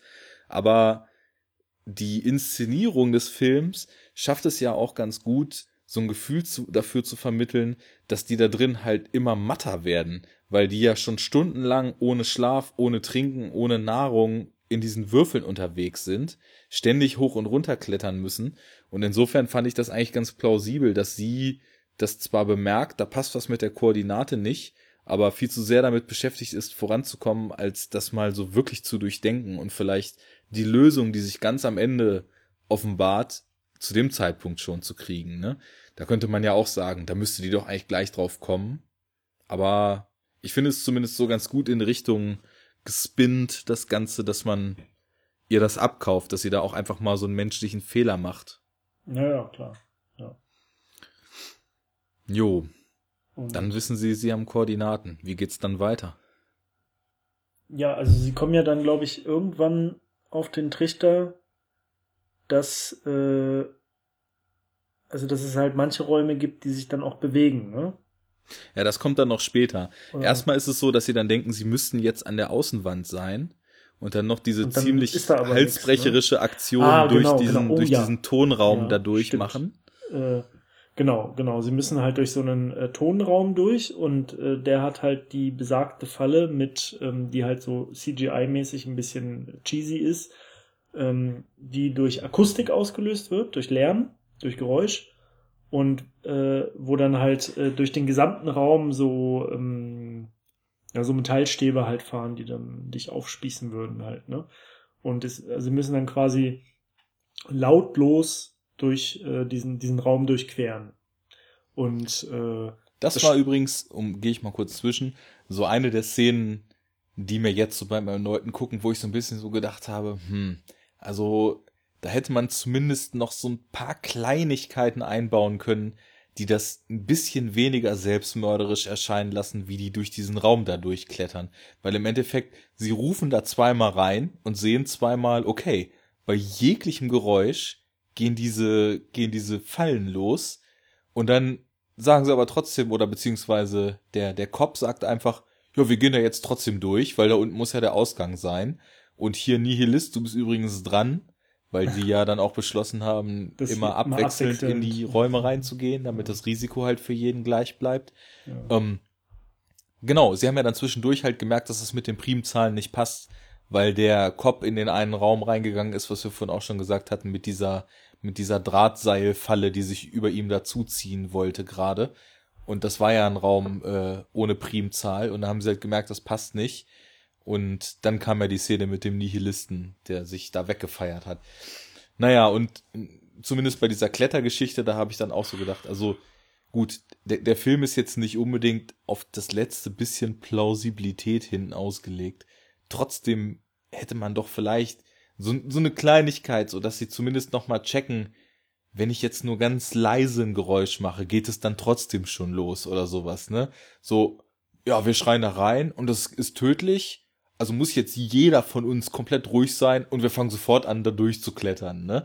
Das ist das war mir so ein bisschen hauruck irgendwie das Ganze. Also, wenn man da den Ausgang wittert, dass man das macht, das, das kaufe ich schon, ne? Aber nicht so ad hoc, sag ich mal. Wobei die Szene halt auch super spannend war dann. Also ja, das ist, ist dann ähm, der Gra Dramatik geschuldet, ne? Ja. Und halt auch so ein Genrefilm-Ding. Da, da wird dann so eine Szene eher zum Zwecke der Szene halt relativ schnell an Start gebracht anstatt sich irgendwie in Erklärbär und Plausibilitätsdarlegungen äh, zu verrennen, die wahrscheinlich der Dynamik der Szene nicht unbedingt gut tun würden. Ne? Ja, also dadurch wirkt es natürlich halt auch irgendwie dann direkter und rauer. Ne? Äh, genau. Und ja, ja, also ich fand das auch ganz gut, weil die Szene halt wirklich dann spannend ist. Ne? Gut, das ist dann halt wieder, das ist jetzt, das ist kein Logikloch, aber das ist dann halt wieder sowas, wo man, haben wir ja nun auch schon oft gehabt bei Filmen irgendwie, wo man so merkt, okay, das ist dann halt der Dramaturgie geschuldet, ne? Ähm, das macht jetzt so nicht Sinn, man würde sich im echten Leben wahrscheinlich anders verhalten, genau wie halt, was weiß ich, die in totaler Überzahl vorhandenen äh, Gangster äh, alle nacheinander auf den Helden losgehen, äh, statt ja. irgendwie alle gleichzeitig, ne? Und solche Geschichten halt. Aber, ja, aber man braucht halt den Effekt der Szene und der ist genau, recht gelungen. Genau. Bauen ja dann auch nochmal so einen kleinen Atemstocker ein, als dann der äh, geistig behinderte Mann da auf der falschen Seite runterklettert und dann noch unten durch den Raum läuft und sich noch an dem Öffnungsschalter von der Schleuse verhäkelt. Ja. Und also der ist ja sowieso das Zünglein an der Waage bei, bei dieser Szene, weil äh, er natürlich halt am ehesten Probleme hat, ruhig zu sein, ne? Weil er halt wahrscheinlich so auch am ehesten oder am wenigsten versteht, was das Ganze ja, genau. jetzt eigentlich soll. Weil oder zumindest halt, denken die anderen, dass es so wäre. Weil er halt auch immer so vor sich hinredet die ganze Zeit und immer so äh, murmelt und nuschelt und so, ne? Und irgendwie halt tendenziell mehr Geräusch macht als die anderen. Ja. Und zum Schluss ist es ja auch, er kann es ja dann irgendwie nicht mehr aushalten und als dann der Kopf halt im Raum ist und fast am Ausgang äh, drängt, drängt halt trotzdem dann irgendwie so ein Schrei aus ihm raus oder so und der Kopf kann sich gerade noch in den Raum äh, retten. bevor dann quasi die Falle auslöst. Und wird natürlich auch hyper-aggro wieder. genau, natürlich. Will ihm sofort aufs Maul hauen. Ja, ähm, um vielleicht den Verlauf der Handlung so ein bisschen abzukürzen jetzt, ähm, weil ich eigentlich finde, dass so allgemein da noch einiges zu besprechen ist. Ähm, ich glaube, summa summarum passiert doch dann auch, glaube ich, nur noch, dass sie merken, okay, wir sind jetzt hier zwar außen, aber außen ist tatsächlich außen. Hier ist irgendwie so ziemlich viel Platz und dann kommt da so eine Wand. Genau. Und, ähm, und dann versuchen sie, aber es ist halt, es ist halt quasi noch ein, ein Abgrund dazwischen. Also, ähm, und sie wollen die Außenwand erreichen und dann bauen sie ja halt so ganz abenteuerlich aus ihren Klamotten so eine, äh, so, ein, so eine, äh, so ein Seil quasi und äh, die Polizist, äh, die, die Ärztin hängt sich da dran und soll dann, also die anderen halten sie alle fest, während sie aus dem Cube rausklettert an der Außenwand runter und versucht dann die gegenüberliegende Wand irgendwie so anzuschwingen. Ja. Wo ich mir halt auch schon so dachte, also was soll das denn? Das ist doch irgendwie. ja. Also das, das finde ich hat jetzt wirklich keinen Sinn gemacht, ne? Weil erstens, sie haben halt die gegenüberliegende Wand gesehen und sie hätten eigentlich sehen müssen, dass es einfach nur eine schwarze Wand ist. Ja. Und dass äh, da nirgendwo ein Zugang, Ausgang, whatever ist. Und zweitens, also rein, rein physikalisch, also wie soll das denn gehen? Also die lassen sie da runter, als würde sie halt quasi so, als würde man jemanden aus einem Fenster so runterlassen mit einem Seil, damit er dann so an der Außenwand so runterklettern kann, ne? Aber wie kann man denn aus der Situation, wenn man so quasi aufgehängt ist, ne? Wie kann man denn dann nach vorne schwingen?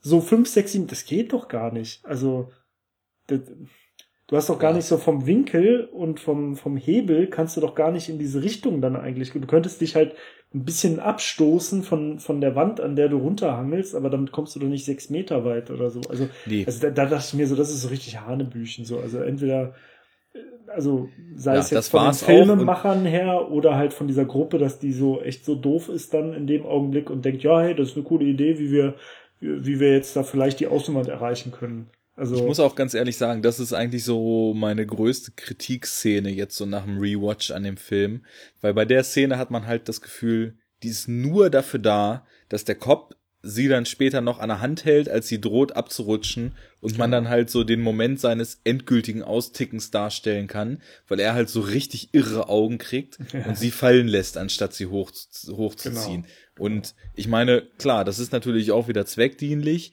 Es wurde schon in diesem Streit mit ihr, wurde so sein Arc zum Wahnsinnigen hin oder zum paranoid schizophrenen Freak wurde halt schon so eingeleitet und die Szene, die schließt es dann so ab. Also von da an weiß man, dass der Typ halt vor nichts zurückschrecken wird und auf jeden Fall jedem, der ihm da irgendwie im Weg ist, da rauszukommen, mit übelsten Methoden an Karren gehen wird. Aber trotzdem, wie du sagst, ist es halt einfach totaler Schwachsinn, wie sie sie da runterlassen. Und das muss man halt leider auch so mit als einzige Szene in dem Film dann auch mal so nennen, weil es, es macht überhaupt gar keinen Sinn. Unter gar, es macht unter gar keinem Aspekt Sinn. Wobei, das ist, ähm, so richtig gaga. Ja. Ähm, dass sie da, dass sie da am Rand sind, das ist ja ganz gut, weil da sehen sie dann ja, glaube ich, auch das erste Mal, dass da solche Würfel hin und her fahren und sie kommen ja dann auch in so einem, im Innenraum quasi in so einem Schacht dann kurz darauf an, wo sie dann sehen, dass, dass die Würfel halt hoch und runter gefahren werden und kommen dann ja darauf, dass da noch mit diesen Zahlen eine mathematische Operation mehr ausgeführt werden muss. Das ist auch was, was ich dann irgendwie nicht mehr raffe. Irgendwas mit Faktoren muss da eingeführt werden. Primfaktoren zerlegen. Ja, Primfaktoren, okay. Also es geht, äh, es geht darum, dass die drei Zahlen, äh, das geht dann nämlich darum, also das ist dann wirklich das System äh, quasi, was äh, angibt, ob ein Raum jetzt safe ist oder nicht, wenn ich das richtig verstanden habe. Und da nee, nee, nee. Oder? Das, diese Primfaktor-Geschichte, die gibt nicht an, ob der Raum safe ist, sondern die gibt an, wo, äh, wie der Weg jedes einzelnen Würfels in diesem Würfelsystem verlaufen wird und nach wie, nee, nee, stimmt, Quatsch. Du hast, du hast recht, du hast recht. Die Primfaktorzerlegung sagt, ob der Raum safe ist. Mhm, da genau. kann, kann ja dann der, ähm, wie hieß er denn eigentlich? Der, ähm, Kazan äh, oder so. Kazan, Kazan. Ja, Kazan. Ja ähm, wird ja dann plötzlich, wie das so bei manchen Autisten so der Fall ist, dass die irgendwelche mathematischen Operationen, für die man sonst so Großrechner braucht, so aus dem Stehgreif ja, durchführen halt so können. Ein, so ein Genie haben auf irgendeinem Gebiet, ne? Genau, und er kann halt diese Primfaktorzerlegung und ähm, dann über irgendein Gleichungssystem schafft sie es dann auch anhand dieser Koordinaten auszurechnen, wann die Räume wo beim sind. Ausgang sind, ne? Ja. Wann, genau. Und das ist nur alle, keine Ahnung, alle so und so viele Tage so oder sowas. Und ja. sie finden dann halt heraus, okay, das ist jetzt sehr bald. Und äh, wenn wir das verpassen, das Fenster, das zweite werden wir nicht mehr erleben, weil selbst wenn wir jetzt einfach in dem Raum bleiben, äh, werden wir verhungert sein bis dann oder verdurstet. Ja, verdurstest ja, ja, ja zuerst, bevor du verhungerst. Und ähm, ja, deswegen müssen sie sich halt beeilen. Und mit der Primfaktorenzerlegung, aber die haben dann halt auch immer noch von irgendeiner Faktorisierung oder so geredet, weil also die Primfaktorenzerlegung von den drei einzelnen Zahlen, das ist ja jetzt, da brauchst du kein Genie für, da muss man halt ein bisschen länger rechnen, aber du hast halt dreistellige Zahlen und mhm. ähm, also da glaube ich jetzt nicht, dass du von der mathematischen Operation her schon irgendwie so theoretisch einen, Supercomputer oder sowas bräuchtest. Ne? Also um jetzt 132 in Primfaktoren zu zerlegen, das glaube ich jetzt nicht. Aber, du kannst ja mal als Mathematik-Noob erklären, was Primfaktoren ja. sind. Naja, also du kannst ja jede Zahl als ein Produkt von Primzahlen darstellen. Ja. Ne? Also eine Primzahl ist eine Zahl, die nur durch sich selber und eins teilbar ist. Also beispielsweise fünf oder drei oder sieben. Ne? Und du kannst jetzt halt äh, jede Zahl als ein Produkt von Primzahlen äh, darstellen. Also beispielsweise jetzt sagen wir mal äh, äh, 15, ja, das wäre halt drei mal fünf. Also ein Produkt, das nur aus Primzahlen besteht und das dann halt diese Zahl ergibt. Und die Primfaktorenzerlegung von 15 wäre drei mal fünf. Okay, und, und wenn dann Kazan zum Beispiel vier gesagt hat, dann heißt das, man muss vier Primzahlen miteinander multiplizieren, um diese entsprechende Zahl da zu kriegen. Ja, das weiß ich halt auch nicht so genau. Also das habe ich ehrlich gesagt auch nicht so. Ich habe den Film halt auch auf Englisch geguckt und dann hatte ich teilweise Probleme mit diesen mathematischen Fachbegriffen so. Was, das ging mir nämlich auch ein bisschen so. Ja. ja. Also sie haben ja immer von Factorizing und bla bla bla und so und Fakultäten, glaube ich, auch irgendwie gerechnet, äh, äh, geredet. Und dann gab's ja irgendwie dieses Ding, weil da muss noch irgendwas anderes gewesen sein. Weil der äh, Cop dann ja irgendwann zu ihr so sagt, also sie hat das System dann verstanden, ne, die Mathematikerin. Und, ja. ähm, und er sagt dann irgendwie, ja gut, dann kannst du es ja berechnen und bla bla. Und sie meint so, nein, kann ich nicht. Äh, die Zahlen sind viel zu riesig und ähm, ich bräuchte 300 Jahre, um irgendwie eine Zahl zu berechnen. Und es gibt so und so viele, äh, hier 10 hoch 300, was weiß ich, 5 Millionen Möglichkeiten, irgend so ein Scheiß. Und da kommt dann halt dieser Autist ins Spiel und der kann das dann irgendwie aus dem Kopf. Aber die Mathe, die Operation, die dahinter steht, ich weiß es nicht genau, ähm, weil, ja. wie gesagt, ich, vielleicht geht's auch um die Primfaktorenzerlegung der Gesamtzahl, also der neunstelligen Zahl oder weil ja, sie sagt aber die drei Silben quasi immer einzeln durch. Aber weißt du, es ist auch egal. Lass uns einfach festhalten, sie machen dann irgendwas mit den Zahlen, was nur der Autist kann und genau. durch Zufall so als sie einmal so total energisch dieses Problem so in den Raum schreit, ja, wie soll ich denn das machen? Da braucht man einen Rechner und so und so weiter. Und wie soll ich denn von der und der Zahl? Und plötzlich sagt er so, vier. Ja. Und dann wissen sie halt, was Sache ist.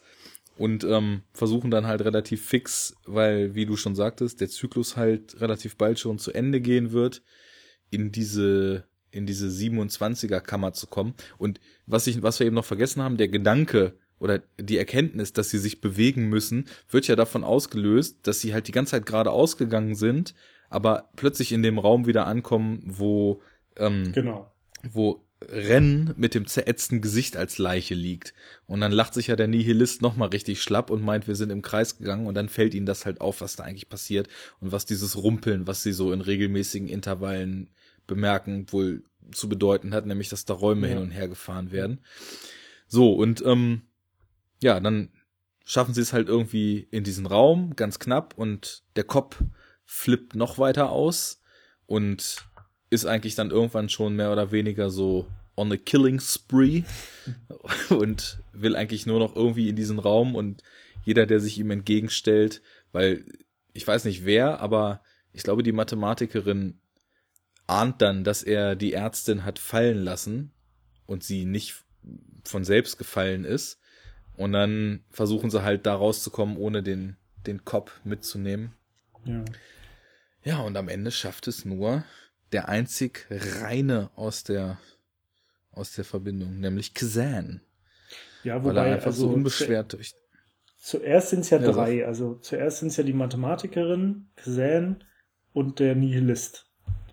Und der Nihilist hat sich ja, im, das war ja seine Wandlung, also erstens diese Information, dass er an dem Ding da beteiligt ist, äh, an der Konstruktion beteiligt war.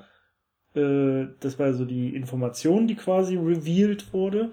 Und seine Wandlung war ja irgendwie, dass er ja dann doch eigentlich voll der nette Typ war so und sich so voll für die anderen geopfert hat, ne? Also Ja, es wirkt so ein ja bisschen immer- so, als ob er, weil er halt auch dann mehr oder weniger immer, immer besser sich mit der, mit der Studentin versteht, als Genau. ob er so ein bisschen merkt, dass vielleicht Der- doch auch es noch irgendwie einen Grund gibt, genau. aufgrund dessen, dass andere Ja. Leute vielleicht einfach auch nett sein können und nicht Genau. nur Arschlöcher, so wie er das Und immer er kümmert hat. sich ja auch um diesen Autisten dann so relativ dolle und so, ne? Ähm, und setzt sich dann halt quasi für die ein. Und ähm, es ist ja eigentlich so, dass im letzten Raum zuerst die drei halt sind. Und äh, dann taucht aber ja nochmal der Kopf auf. Äh, der hat sich dann halt irgendwie nochmal so rausgekämpft. Ich weiß gar nicht, wie sind sie den denn eigentlich losgeworden vorher? Die haben ihm ähm, eine dieser Türen, als er gerade durch ist, quasi so unter den Ah. Hals gerammt. Genau, dass er so fast erstickt ist und so daran, ne? Ja. Und Hm. sind dann sind dann auf den letzten Drücker in irgendeinen Raum noch gelaufen und dann war wieder so ein Bewegungszyklus. Und er Mhm. wurde quasi in ein anderes Stockwerk gefahren. Und sie waren dann in dem Raum, in den sie mussten und mussten eigentlich nur noch einen Zyklus abwarten, bis sie dann zum Ausgang vermutlicherweise gekommen sind. Genau. Naja, und, Und äh, als das ist dann halt auch Raum wieder als nächstes, das ist dann auch so eine Szene. Sie sind dann schon da, sie sind schon vor dem Ausgang und das, das göttliche Licht scheint schon durch die Pforte und dann chillen sie halt erstmal, anstatt rauszugehen. Das ist halt auch dann Natürlich. wieder also sehr tropig, ne? Anstatt einfach mal irgendwie die Gelegenheit beim Schopfe zu, wird sich erstmal noch ein bisschen sentimental in den Armen gelegen und der Nihilist verliert doch nochmal den Mut zu leben. Und dann, das, die Szene, die dann passiert, da denke ich mir dann auch so, das ist halt auch wieder sowas, da darfst du halt wahrscheinlich nicht einen Deut drüber nachdenken, weil vorher ist es halt so, diese Würfel werden wie wild in diesem System aus 17.000 Würfeln rumgefahren. Sie müssen halt die wahnsinnigsten mathematischen Operationen durchführen, um zu wissen, wo sie hin müssen. Und dann ist es halt eine Szene vorher so, dass sie in so einem Bewegungszyklus den Kopf in einem anderen Würfel einsperren, um, um, selbst in den halt richtigen eigentlich zu kommen. Total am anderen Ende von Genau, er müsste sonst wo sein, aber so in der finalen Szene, ohne dass Kommt man halt auch so ein, so ein Swoosh von der Tür hört, ist er halt einfach plötzlich da und rammt ihn äh, den, ja, ich habe mich erst gefragt, wo hat er denn eigentlich das Messer her? Aber er hat ja so ein Drehschloss von einem dieser Türen abgerissen und rammt es ihnen dann von hinten so Mhm, in die Brust genau. rein. Genau. Naja, und dann gibt's noch mal eine kleine Splatter-Einlage und dann schafft es halt Kazan ins Licht zu gehen. So, und jetzt, es sei denn, du willst irgendwas Was- noch jetzt zur letzten Szene Was, sagen? ja, also ich finde die Symbolik von der Szene ziemlich krass. Also das Ja. wirkte halt, fand ich echt schon so, ähm, äh, also das wirkte jetzt sehr direkt, halt wirklich so wie so eine Himmelspforte, so religiös, ne? Irgendwie so, äh, du gehst ins Licht, so, und dann äh, weiß man nicht, was passiert, aber es ist auf jeden Fall gut. Und diese Himmel-Hölle-Thematik, die wurde ja in dem Film auch öfters mal irgendwie so ein bisschen deutlich so. Also irgendwann sagt ja auch einer zum Beispiel, glaube ich, oder? Ist das in dem Film oder ist das im zweiten Cube, dass irgendwann jemand, der, der Leute da drin irgendwie sagt, vielleicht ist das ja hier die Hölle oder so, ne? Äh, also, Ich glaube, das es- ist sogar in einer Fortsetzung in Hypercube. Ja. ja, kann sein, aber auf jeden Fall, es wirkt ja schon so ein bisschen, als wären sie so, also es geht ja so um so universelle Themen. Nee, nee, das war in teilweise. dem jetzt. Doch, das war doch im Ja? ersten Teil, ja. Okay. Ja. Und es geht ja, ich finde schon, dass der Film auch so, in den Dialogen wird das so ganz deutlich und dann auch, also in der Gesamtsituation, es geht ja schon um so, so universelle Themen, ne? Also irgendwie so, so, Bestrafung und das Gute, das Böse, äh, Sinn und Unsinn und irgendwie so um Macht innerhalb der Gruppe und Untergebenheit und Anführen und geführt werden und Himmel, Hölle so als, als Thematik und ähm, das dazu passt dann halt zum Schluss, finde ich, diese Symbolik da, äh, wo der ins Licht geht, einerseits. Ähm, weil das halt wirklich dann so wie so das Auffahren in den Himmel ist, ne? Und also mal kurz niesen. so. Ähm, Gesundheit. Äh, danke. Und äh, da kann man ja halt auch wieder so, das kann man ja noch weiterziehen und sagen, so, okay, äh, meistens ist ja äh, so religiöse, äh, ist das ja religiös so aufgebaut, du musst dich ja im irdischen Leben halt irgendwie durch Qualen äh, kämpfen und irgendwie entsagen und dich toll verhalten und deinem Gott gefallen und irgendwie äh, ähm, dem Vergnügen zum gewissen Teil entsagen und so, damit du dann dir verdienst, im Himmel dann da irgendwie äh, die tolle Zeit zu haben, so, ne? Das geht ja schon das, mal schön in Richtung Interpretation, weil ja. das wäre jetzt auch so über, über die letzte Szene wollte ich jetzt auch da so ein bisschen in die Richtung mal gehen, weil und das alles, was du sagst, ist es nicht eigentlich so, dass man dass man quasi so sagt, so vor dem Himmelstor musst du dich nochmal komplett blank ziehen und nochmal komplett ja. für das, was du im Leben getan hast, rechtfertigen. Ja, ja das auch, das, das, äh, das nennt sich ja wie das jüngste das Gericht. jüngste Gericht. Ja, ja. genau. Und ähm, da habe ich nämlich auch so ein bisschen. Judgment Day. ich wusste nicht genau, wie es heißt, aber genau daran habe ich nämlich auch gedacht. Also wenn man sich jetzt, weil ja, es wird ja am Ende, und das finde ich sehr, sehr angenehm bei dem Film, und ich weiß, dass sehr, sehr viele Leute es ziemlich scheiße finden, weil wir ja in einer Zeit leben, in der so ein völlig überzogener Erklärungswahn besteht. Es muss ja immer alles erklärt und mhm. verstanden werden.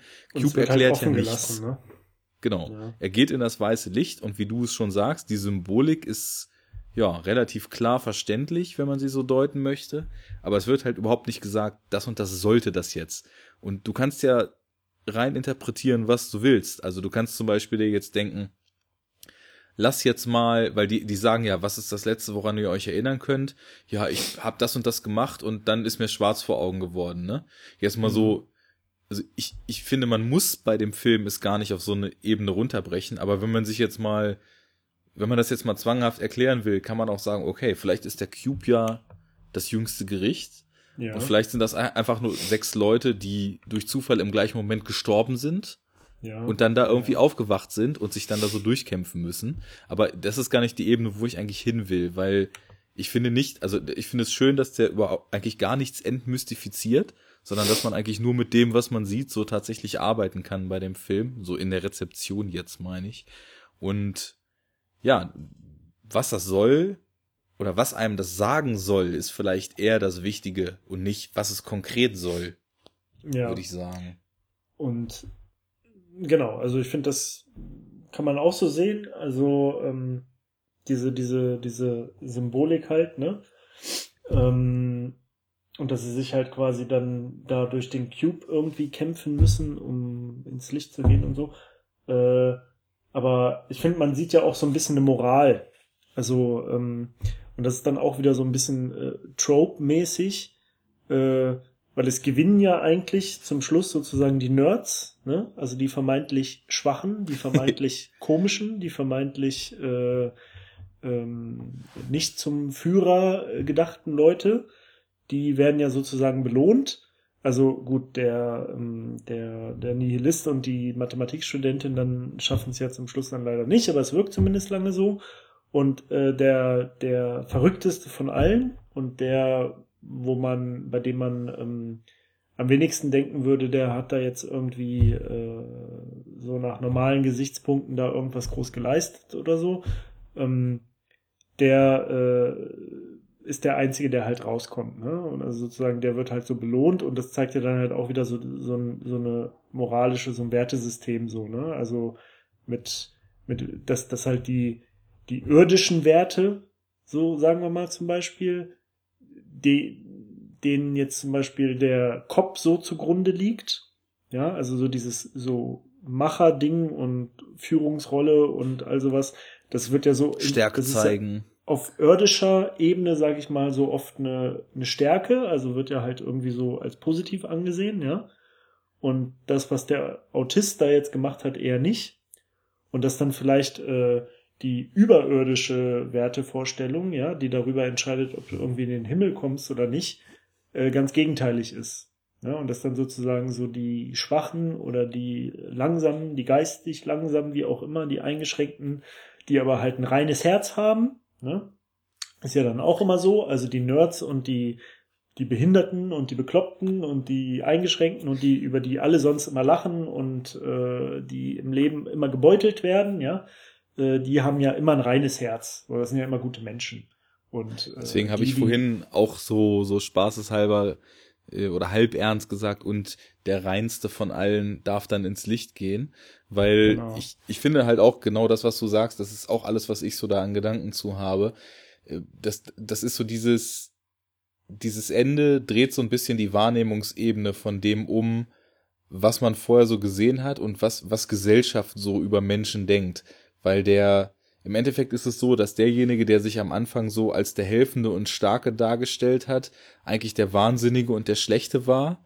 Und mhm. wenn man das jetzt beim Nihilisten mal darauf ummünzt, ist es halt eben genau andersrum. Er ist derjenige, der, der am Anfang eigentlich das Arschloch war und auf alles geschissen hat und sich dann aber doch als äh, einer der Guten und Reinen so gezeigt hat. Und das ist wahrscheinlich genau die, die Moral, die im Endeffekt da mitschwingt je, je ehrlicher mit dir selbst du bist, desto eher wirst du am Ende wahrscheinlich mit dir im Reinen sein, wenn man jetzt so diesen Eintritt, nennen wir es jetzt mal, in das göttliche Licht, so als vielleicht auch ja Einklang mit sich selbst sieht, weil also der der geistig behinderte Kazan ist ja jemand, der im Endeffekt so seine seine Welt auf so einer sehr simplen, sehr direkten Ebene wahrnimmt und nichts vorgibt, was nicht wirklich so ist. Also wenn ihm die also Raumfarbe nicht so der, passt, dann sagt er das.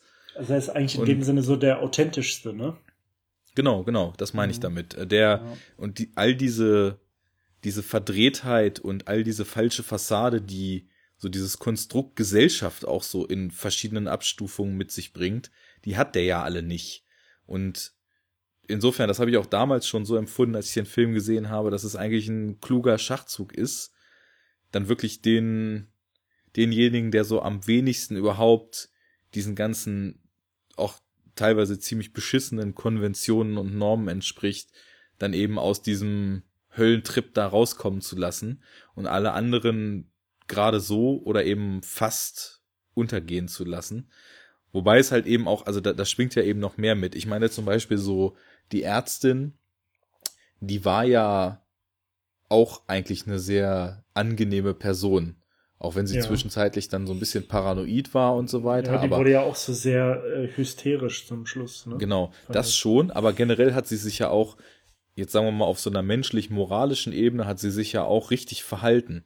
Klar, sie hat natürlich den Kopf sehr provoziert, aber wie sie sich so um die anderen gekümmert hat, das war ja schon sehr positiv. Aber wenn man jetzt, sagen wir mal, das, was in dem Cube passiert, wirklich so interpretationsmäßig auf Gesellschaft anwendet und so die einzelnen Mechanismen von Gesellschaft auf diesen Mikrokosmos runterbricht, der da in diesem Cube passiert, dann ist es ja im Endeffekt auch die Aussage, dass so diejenigen, die sich die sich immer so in den Vordergrund stellen, als stark profilieren und auf mhm. dicke Hose machen, wie jetzt zum Beispiel der Cop, dass im aber Endeffekt doch, die Leute. Aber dann im Endeffekt doch egoistisch sind, ne? Also genau, egoistisch ja sind und dass die Leute, die es nicht sind, eben unter diesen Leuten leiden müssen. Weil zum Beispiel die Ärztin, die war ja nicht egoistisch. Die hat sich ja total aufgeopfert, auch für die anderen Leute und hat sich gekümmert und so weiter. Aber das ist halt sowas, was sich ja leider in der Gesellschaft auch ganz oft abzeichnet, dass diejenigen, die am lautesten brüllen, egal was sie können, ganz vorne stehen und sozusagen den Fame abgreifen. Und die anderen, die halt eigentlich Jetzt ist wieder Skype abfuck gerade, ne? Enough talk! Ja.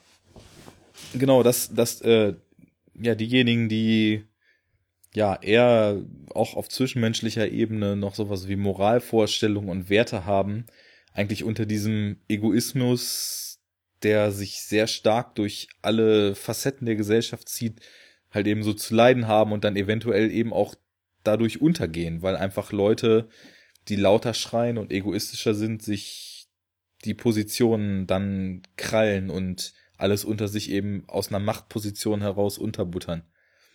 In Insofern steckt schon was für so einen auf Anhieb erstmal straighten Genre-Schocker oder Suspense, Horror, Sci-Fi, Thriller, wie man das auch immer nennen will, steckt schon relativ viel drin, was man da so rauslesen kann. Ist jetzt nicht extrem stark äh, chiffriert, dass man nun wirklich unglaubliche Interpretationsleistungen da reinstecken müsste, sondern nee, nee. so wie der Rest des Films auch relativ straight einfach, ne? Ja. Aber es passt schon soweit. Ja, finde ich auch. Also und also generell, das, ich würde ja eh sagen, das ist eigentlich alles, die so die zwei Hauptdinger in dem Film sind. Äh, also einmal halt so so so ein paar grundsätzliche gesellschaftsmoralische Fragen so ne.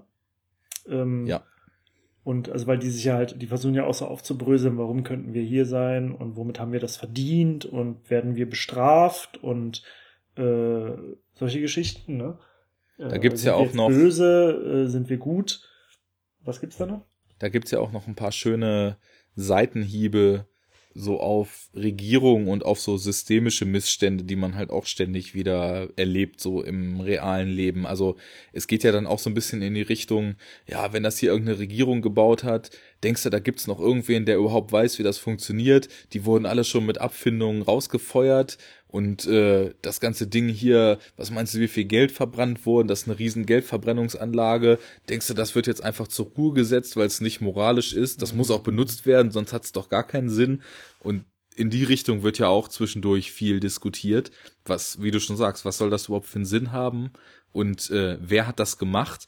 Und da habe ich auch so ein bisschen jetzt bei diesem Gucken auch erst, weil ich glaube ich jetzt mittlerweile auf solche Aussagen wesentlich stärker gemünzt bin als beim Film gucken vor 15 Jahren noch, dass ich so das Gefühl hatte, da ist schon auch äh, im Subtext schwingt da auch ziemlich viel Frustration über so Machtmissbrauch von Obrigkeiten und so weiter ja. drin. Das, das wird immer nur so am Rande thematisiert, aber genug, als dass man sich da mal wieder so eine Runde Gedanken drum machen kann. Ja, und das und ich finde es halt ganz gut, dass das zwei Dimensionen hat, weil, also das, was wir jetzt halt die ganze Zeit besprochen haben, das ist ja so die, diese gesellschaftliche Ebene, ne? So die größere, also diese Makroebene sozusagen. Und äh, gleichzeitig geht das ja dann aber halt auch in, innerhalb der Gruppe um sowas. Und da geht's ja dann um individuelle menschliche Charaktergeschichten und so, ne? Und ähm, also es wird auch runtergebrochen auf so eine zwischenmenschliche kleine Gruppendynamik. Und ja. ähm, darum geht's, finde ich, halt eigentlich auch ganz viel in dem Film. Also, dass du halt so eine, so eine Gruppe hast und dann halt guckst, wie die in so einer extremen Situation halt agiert. Ja? Und, ähm, und du merkst ja halt auch, das ist ja auch typisch jetzt, sage ich mal, für viele Filme dieser Art, ähm, dass natürlich so diese ähm, mit fortschreitendem, mit fortschreitender Handlung ähm, so die, die, die zivilisatorischen Errungenschaften und Hemmungen und so weiter und das ganze Menschliche und so halt immer weniger wird, ne? Also die, die verroht ja diese Gruppe immer mehr. Zum Schluss irgendwie gibt's dann halt irgendjemanden, der total rücksichtslos ist, dann wollen sie halt irgendwelche Leute zurücklassen, dann wollen sie irgendwie, obwohl sie dann sicherlich sterben und dann werden halt so moralische Dilemma halt so, ne, gibt's ja auch ganz oft in solchen Filmen, irgendwie, was weiß ich, äh, sie haben jetzt irgendeinen Lösungsweg und irgendeinen Fluchtweg und so, aber es können von den fünf Leuten nur vier, also was weiß ich, es gibt eine Rettungskapsel irgendwo oder irgend so ein Scheiß, da passen aber halt nur vier rein oder der Sprit reicht nur für zwei oder irgend sowas und dann müssen, muss man einen zurücklassen oder sowas, ja, und dann geht's so um sowas, ne wen lassen wir jetzt zurück? So, wer, wie, nach welchen Kriterien entscheiden wir das? Und dann gibt es genau. irgendwie den, den Cop, ja, der natürlich irgendwie sagt, ja, wir lassen hier den, den Bekloppten zurück, ne, weil der ist halt eh bekloppt und checkt das alles nicht und der ist eh nur Ballast. Und dann gibt's halt die Leute, die sagen, nein, jeder hat genau das gleiche Recht und wir müssen das jetzt per Zufall entscheiden und, und solche Geschichten, ne? Das sind ja dann so, so gruppendynamische Prozesse. Und vor allem sind das immer die kleinen Szenen, die aber dann trotzdem die großen Fragen aufmachen. Genau, weil genau. du kannst es halt in einen größeren Kontext stellen. Ne? Und das finde ich halt also bei dem Film eigentlich recht gelungen. Äh, wobei, wie gesagt, äh, ist halt auch nicht der Einzige und nicht der Erste, der das macht, weil gerade diese Thematik mit so einer kleinen Gruppe, die halt in so eine Extremsituation gerät und dann nach und nach halt so die Menschlichkeit verliert und äh, so, ähm, also das gibt's ja wirklich ganz oft in so Filmen, ne? Das ist ja. Ja, ich meine, dieses, der ist schwach, lassen wir den jetzt zurück. Das ist im Endeffekt wirklich in jedem dritten Horror und in jedem zweiten Space Science Fictioner ist das ein Trope, der da auftaucht. Und aber wenn es gut gemacht ist, dann, dann ist es halt auch einfach so, dass, dass diese Fragen dann eben so mitschwingen. Und ich meine, auch das ist wieder in, in Cube jetzt nicht die einzige Ebene, weil was wir überhaupt noch gar nicht so richtig gesagt haben, oder zumindest du hast es vorhin mal kurz angedeutet, man muss ja auch einfach auch nochmal erwähnen, wie stark der audiovisuell auch wirkt, der Film. Also von diesen ganzen inhaltlichen Aspekten, die wir jetzt hier schon seit einer ganzen Weile wieder diskutieren, das ist ja auch alles wieder erstmal eine Ebene, die kommt nach der direkten Wirkung. Und ich finde, die direkte Wirkung ist bei dem Film echt auch nach mehrerem Schauen noch enorm. Also zum einen dieses mysteriös klaustrophobische, was dieses Cube-Setting in diesen bunt beleuchteten und dann sind die Würfel ja auch nicht einfach nur mit so bunten Lichtplatten, sondern da sind so ganz kryptische Muster und das wirkt alles so so ganz strange. Also vom Concept Design her auch ziemlich gut gemacht, finde ich. Dieser eine Raum, in dem im Endeffekt der ganze Film spielt. Das hat schon so visuell so eine ganz starke Wirkung. Dann hast du es vorhin schon mal kurz angesprochen. Der Sound ist bei dem Film halt echt phänomenal, finde ich. Also dieses, dieses pulsierende, beklemmende, eigentlich keine Musik, sondern nur so, nur so klinisch kalte Soundscapes, die am Wabern sind. Also ich habe gestern mich gefragt, ob ich fast finde, dass so auf dem Sektor des Dröhnen in der Ferne Sounddesigns, ob ich da Cube so nach Alien 1 eigentlich mit so am stärksten finde, weil du hast die ganze Zeit halt so ein, so so einen beklemmenden Sound, der dich die ganze Zeit unterbewusst so mit fesselt und so reinzieht, dass man auch das Gefühl, was diese ganze Gruppe haben muss, eingesperrt zu sein, auch so bei dem, beim Filmschauen so ein bisschen, was heißt ein bisschen, sogar sehr auf einen selbst beim, beim Gucken eben überträgt. Und dazu kommt dann halt auch noch, dass, wie ich finde, in Anbetracht dessen, dass das Setting die ganze Zeit gleich ist, auch wie der Film gefilmt ist, unheimlich viel rausholt, ne? Also, die Kameraarbeit ist, glaube ich, bestmöglich, was so Kreativität, Kreativität ja. und Dynamik betrifft. Aber also da würde ich jetzt gleich mal reingrätschen. Ja. Ähm, also ich äh, finde auch, ich fand auch das Sounddesign äh, ziemlich gut. Ähm, also ich würde jetzt nicht so weit gehen zu sagen, dass ich es halt so, so phänomenal gut fand, aber es war halt auf jeden Fall total gut für die für die gesamte Atmosphäre des Films, weil also ich finde schon, dass auch, äh, wie du schon sagst, also der diese Gesamtatmosphäre auf allen Kanälen trifft der Film halt total gut, ne? Also sowohl optisch als auch äh, vom vom Sound halt so und von der Bildsprache und das alles, das, äh, der hat halt so richtig so eine, so eine, ähm, so eine, äh, nee, nicht signifikant, wie heißt das Wort? Äh, so eine prägnante, so eine prägnante Tonalität halt einfach, ne? Äh, und das finde ich auch alles. Aber mit der Kameraarbeit zum Beispiel, also ich weiß jetzt nicht, was genau du im Kopf hast, wenn du Kameraarbeit sagst, aber ich fand halt manchmal, das ist mir öfters mal aufgefallen bei dem Film, die, ähm, die Kameraführung fand ich manchmal so ein bisschen cheesy. Also ich finde, die hat, die war manchmal, die wirkte so Billo und halt auch okay. so, so B-Movie-Billo-mäßig so ein bisschen. Ich weiß nicht, ich kann das nicht so ganz genau erklären, woran ich das so festmachen würde, aber das ist mir so relativ früh in dem Film aufgefallen, dass es manchmal so, also so, so gewollt äh, unkonventionelle Einstellungen so zeigen wollte und, und halt manchmal auch so komisch wackelig, so unnötig, so dass die Kamera dann einfach mal kurz nicht fest war in so einem Dialog oder so, sondern immer so leicht so nachgeschwungen hat und so. Und das fand ich irgendwie erstens ein bisschen anstrengend und so ein bisschen gewollt und unnötig. Und das war für mich auch so, ich weiß, ich kann das nicht so genau festmachen, aber das ist sowas, wo ich immer so, das wirkte für mich so auf so qualitativ B-Movie-mäßig halt so, ne, wie die Kamera so, so effektheischerisch gewollt irgendwie so ein bisschen komisch benutzt wurde. Okay, weil also ich habe eigentlich ähm, die Kameraführung fast durchweg als relativ zielgerichtet so wahrgenommen. Zielgerichtet jetzt in einer Art und Weise, dass, also es wurde ja in den Würfeln fast immer so Handkamera benutzt. Und vielleicht ist das, was du meinst, gerade das, was ich eigentlich ganz gut fand, dass zum Beispiel, wenn mehrere Leute so am Diskutieren oder sich am Anschreien waren, dass dann teilweise nicht mit Schnitt von Gesicht zu Gesicht gewechselt wurde, sondern in so schnellen Schwenks die Kamera hin und her gegangen ist. Oder so zum Beispiel. Ja, ja, genau. Als der, als der Cop auf den Nihilisten losgeht, da sieht man erst den Cop, dann haut er den Nihilisten gegen die Wand, fängt an zu boxen, dann geht's auf ein Gesicht, aufs zweite Gesicht und dann schwenkt es so zurück auf die Faust, die er gerade so erhoben hat und jemand anders greift von hinten auf die mhm. Faust, um ihn aufzuhalten, dass er nicht weiter prügeln soll.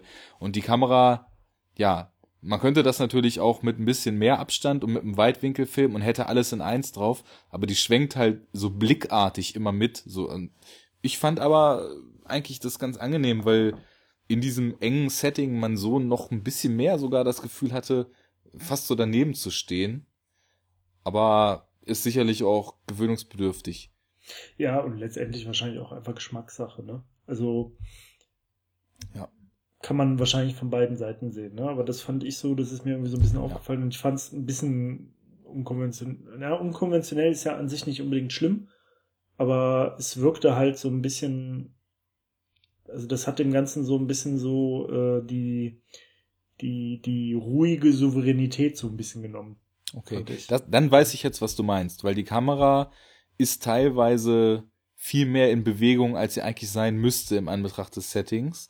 Ja. Und wie gesagt, ich fand das ganz nett, aber ich verstehe jetzt, was du meinst, weil teilweise sind da Bewegungen in der Kameraführung, die sich nicht aus der natürlichen Kameraführung her ergeben, dass man einfach nur einfangen will, was da passiert, sondern die so wirken, als ob die Kamera sich vielleicht auch ein bisschen anstrengt, das jetzt besonders fresh zu filmen. Ja, genau. Naja, also was mir wirklich noch konkret im Kopf geblieben ist, also eine, ja, das ist, das waren dann eigentlich Szenenübergänge so im Kleinen, die ich ziemlich gut fand. Da sieht man, ähm, als sie rausgefunden haben, wie dieses Koordinatensystem funktioniert, da sieht man dann häufig ähm, quasi so durch diesen Verbindungstunnel gefilmt, den Cop und die Mathematikerin, wie sie über diesen Zahlen hängen. Und dann schwenkt so morphartig die Kamera so ganz schnell zur Seite, fliegt quasi so imaginär durch die Wände durch, landet wieder auf dem nächsten Durchgang. Die Farbe im Hintergrund ist anders, die Perspektive ist aber wieder gleich. Sie analysieren die nächste Zahl, die Kamera schwenkt wieder so nach links ganz schnell.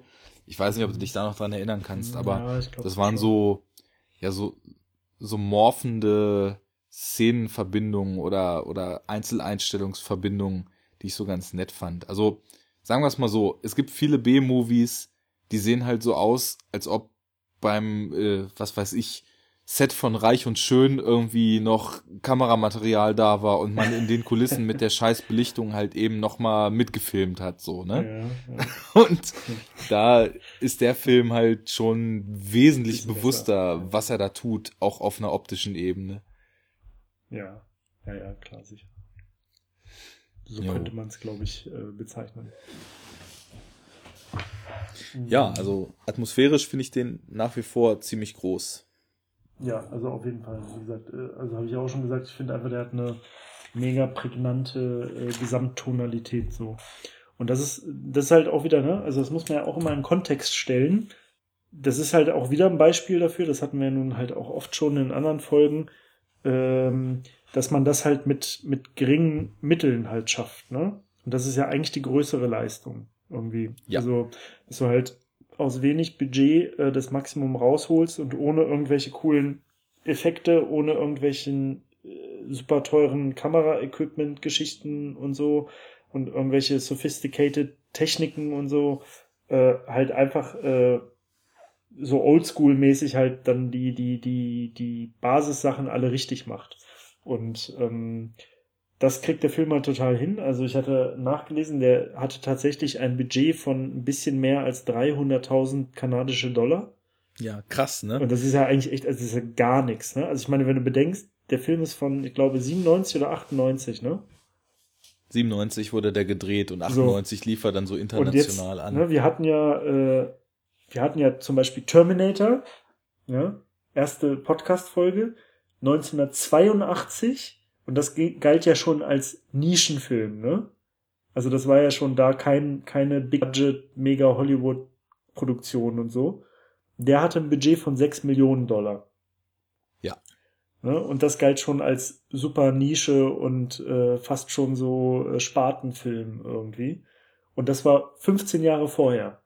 Und wenn du jetzt noch Inflation und all so ein Kram so reinrechnest, dann ist halt 300.000 Euro echt wahrscheinlich so knapp über äh, Filmstudent macht äh, seinen Abschlussfilm in der Uni, in der, in der Filmhochschule und sammelt über irgendwie Uni-Förderprogramme für Absolventen irgendwie ein bisschen Kohle ein und schießt noch selber 200 Euro rein.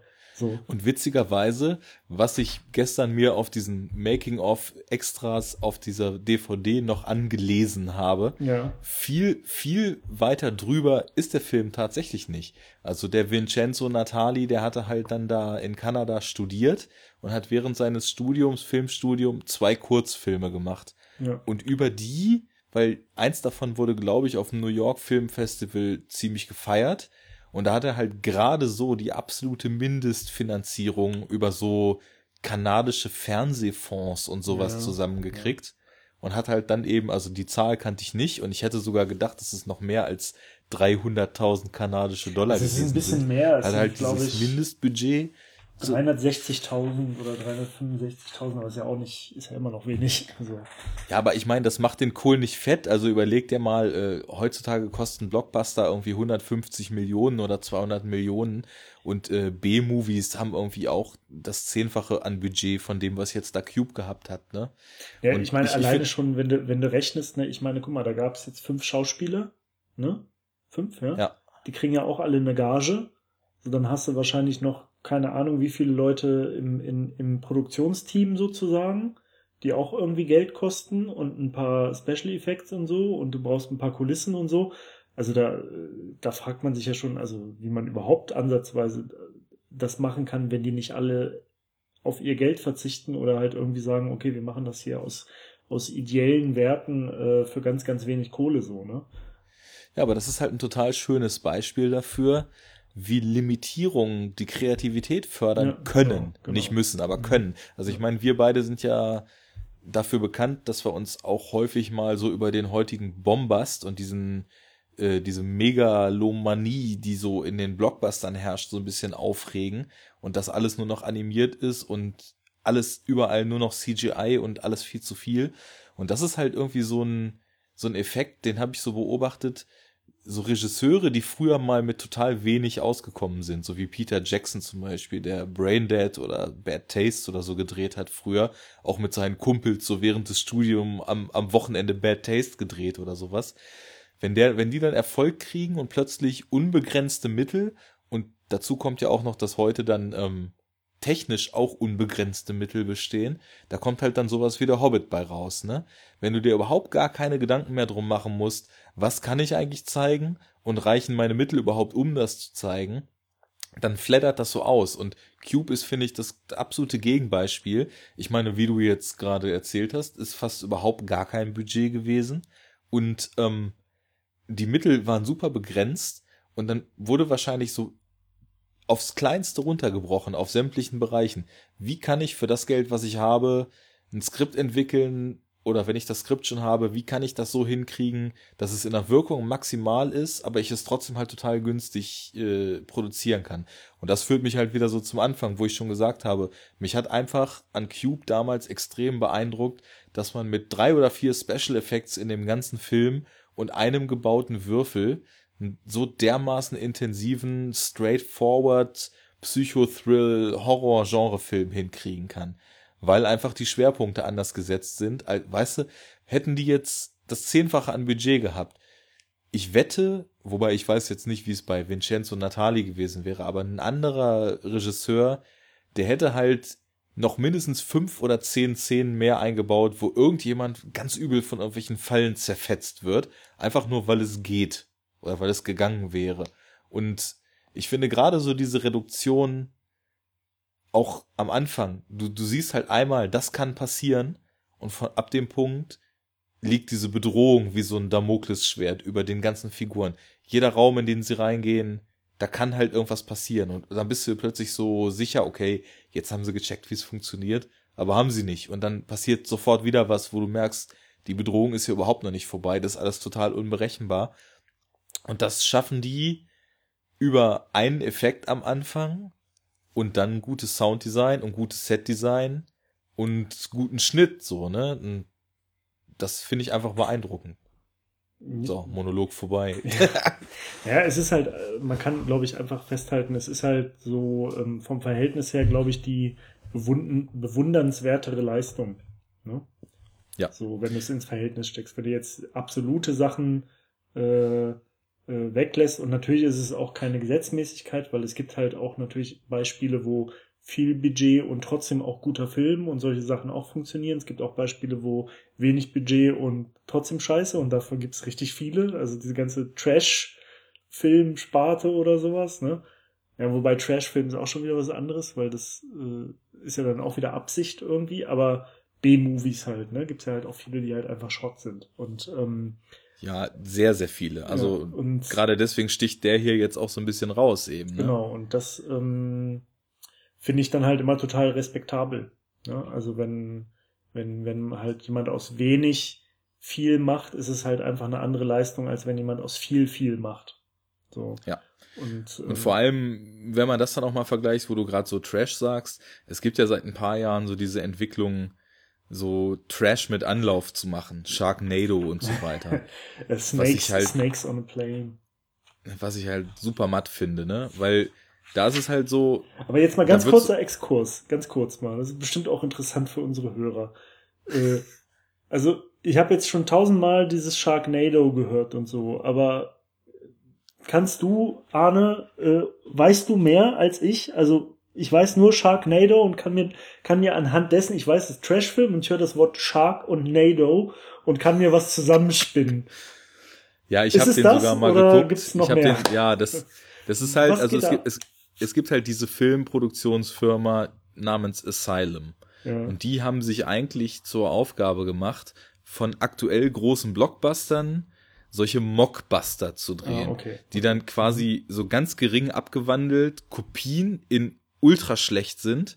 So zum Beispiel, wo jetzt Mad Max Fury Road ins Kino kam, jetzt kommt Furious Road raus von Asylum. Oder mhm. als Transformers im Kino war, haben die Transmorphers gedreht.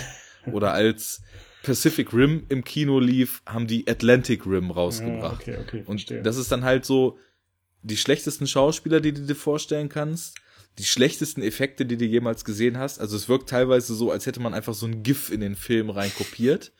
Und das Asoziale daran ist aber, also guter Trash, der halt witzig ist, der muss halt entweder totales Herzblut haben, so wie ich zum Beispiel finde, der Toxic Avenger oder so ein Quatsch, ne? ja. Oder es müssen halt Filme sein, die mal ernst gemeint waren, aber dann halt so mit Pauken und Trompeten untergehen und so völlig scheitern, dass du dich einfach nur wegkrachen kannst darüber. Ja, ne? okay. Aber diese Asylum-Filme, unter anderem halt eben auch Sharknado, der halt genau das ist, was du sagst. Es kommt halt ein Tor Tornado über LA, in dem Haie sind und dann fliegen Haie in die ganze Stadt und fressen halt Leute auf und so. Und das klingt halt erstmal total witzig, aber das Einzige, was daran witzig ist, ist halt die Idee. Weil die Umsetzung ist so, ist in alle Richtungen schreit dieser Film halt nur, guckt euch an, wie schlecht wir sein können. Und ich finde, das ist halt keine Leistung, weil ich meine, Computeranimation ist mittlerweile so weit, dass jeder Kiddie, der irgendwie dreimal mit einem Rendering-Programm rumgespielt hat, mit irgendwelchen Presets so billige Animationen machen kann, ne? Ja. Und es gibt halt zum Beispiel Filme wie, haben wir ja auch zum Beispiel geguckt, Snowpiercer, ja. der halt auch total wenig Budget hatte, aber in so einer Mischung aus Kulissenbau und Außenanimationen halt ein total krasses Filmerlebnis schaffen kann. Und da denke ich mir dann so, du kannst mit wenig Geld heute was Gutes machen. Also warum soll es witzig sein, wenn man zeigt, okay, wir machen trotzdem was Schlechtes aus wenig Geld, ne? Ja. Und also ich verachte Sharknado. Für viele ist das halt der totale Partyfilm so, aber da gucke ich mir lieber irgendwie zum hundertsten Mal Braindead an oder guck mir die Trauma-Filme rauf und runter und leg nach dem Toxic Avenger 1 bis 4 halt äh, Tromeo und Juliet oder Surf Nazis Must Die ein. Ich auch ne? gerade noch anbringen. ja, haben wir auch viel Spaß gehabt mit dem Quatsch eine Zeit lang mal. Das ist halt witzig so, weil da, da hat man das Gefühl, da versucht jemand irgendwie noch was Cooles zu machen, obwohl er sich so bewusst ist, dass es halt Quatsch ist, ne? Aber da steckt halt Herzblut dann drin. Und weiß ich nicht, bei Sharknado, das ist halt einfach nur Müll. Und ja, Cube ist halt dann das Gegenbeispiel. Da ist halt wenig Budget und da wird es halt versucht, so gut wie es geht zu machen. Ja. So kann man das sagen. So kann man das, so kann man das sagen. Ähm, ja. Ich guck gerade mal, ob ich noch irgendwas hier so auf meiner Liste, was wäre noch nicht also so. meine sporadischen Notizen sind aufgebraucht. Mm.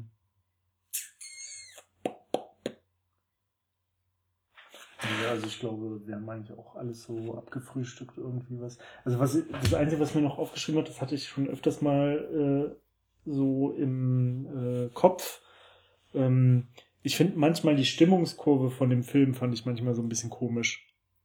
Also das wirkte äh, manchmal so ein bisschen aufgesetzt und unrealistisch, weil die haben halt so, es gab ja dann öfters mal immer diese Punkte, wo dann halt, wie gesagt, irgendeine essentielle Information so entweder herausgefunden wurde oder sich offenbart hat. Und dieses, ähm, diese, dieser Übergang dann von, wir sind jetzt eben gerade noch ultra verzweifelt gewesen, weil wieder irgendjemand gestorben ist und weil das hier alles total brutal ist und äh, total grausam und wir kommen hier nie lebend raus und dann so, oh, okay, wir haben jetzt das mit den Primzahlen entdeckt und jetzt sind wir auf einmal so voll happy und dann machen sie auch so Witze und haben so Galgenhumor und machen irgendwie Sprüche und ich glaube, es gibt auch so ein oder zwei Szenen, wo, wo auch so ein bisschen geflirtet wird und so. Und das fand ich halt immer so ein bisschen diesen Wechsel. Das gab es so zwei, drei Mal. Und den fand ich halt irgendwie ja. immer so ein bisschen too much. Und das wurde auch immer dann eingeleitet durch so eine Musik. Also immer wenn sie dann irgendwie was herausgefunden haben mit den Zahlen, mit dem Code, dann kam halt so eine, so eine Collage, wie sie dann halt in mehreren Räumen immer die Zahlen angucken und dann nachrechnen. War diese Flüstermusik da drüber. Genau, und dann ne? war da so eine, so eine, so eine leicht zirkushafte Flüstermusik irgendwie drüber. Und das fand ich, ähm, das hat so ein bisschen so die Gesamttonalität so durchbrochen auf eine komische Weise. So. Also es ist jetzt ja, so, da würde ich auch mitgehen. Das ist jetzt so da ganz, ganz, ganz subtile kleine Kritik so und das ist jetzt halt auch, finde ich jetzt nicht nicht so ein Dealbreaker, aber es war halt schon so ein bisschen auffällig irgendwie. Ich dachte mir das, das passt jetzt irgendwie nicht so, das, das passt von der Stimmung einfach nicht rein, so hatte ich immer das Gefühl. Ja, das geht für mich so Hand in Hand so mit dem, was wir vorhin auch schon so ein bisschen rausgearbeitet hatten, dass die Anschlüsse und teilweise das Verhalten der Figuren auch jetzt nicht unbedingt so einer tiefgehenderen Betrachtung standhalten würde. Aber weiß ich nicht, das, das sind so, das sind so kleinere Sachen, ja, ja. die den Film auf keinen Fall kaputt machen, wo man jetzt schon mit ja, fast 20 Jahren, die er auf dem Buckel hat, sagen kann, also klar, das ist, ist ein straightes Ding und hat so kleinere Makel, aber ist dennoch für das, was er ist, auf jeden Fall ein ziemlich herausragendes Teil, so in meinen Augen. Ja, also das schmälert den Gesamtfilm äh, und sein, äh, seine Kompetenz irgendwie finde ich jetzt auch nicht. So, aber es war halt einfach nur etwas, was mir so ein bisschen aufgefallen ist. Halt. So. Gut, dann würde ich sagen, weil unser Skype-Abfuck äh, vorhin unseren Zeitplan ja. auch ein bisschen durcheinander gebracht hat, lassen wir es jetzt einfach gut sein. Ne? Tschüss. Tschüss.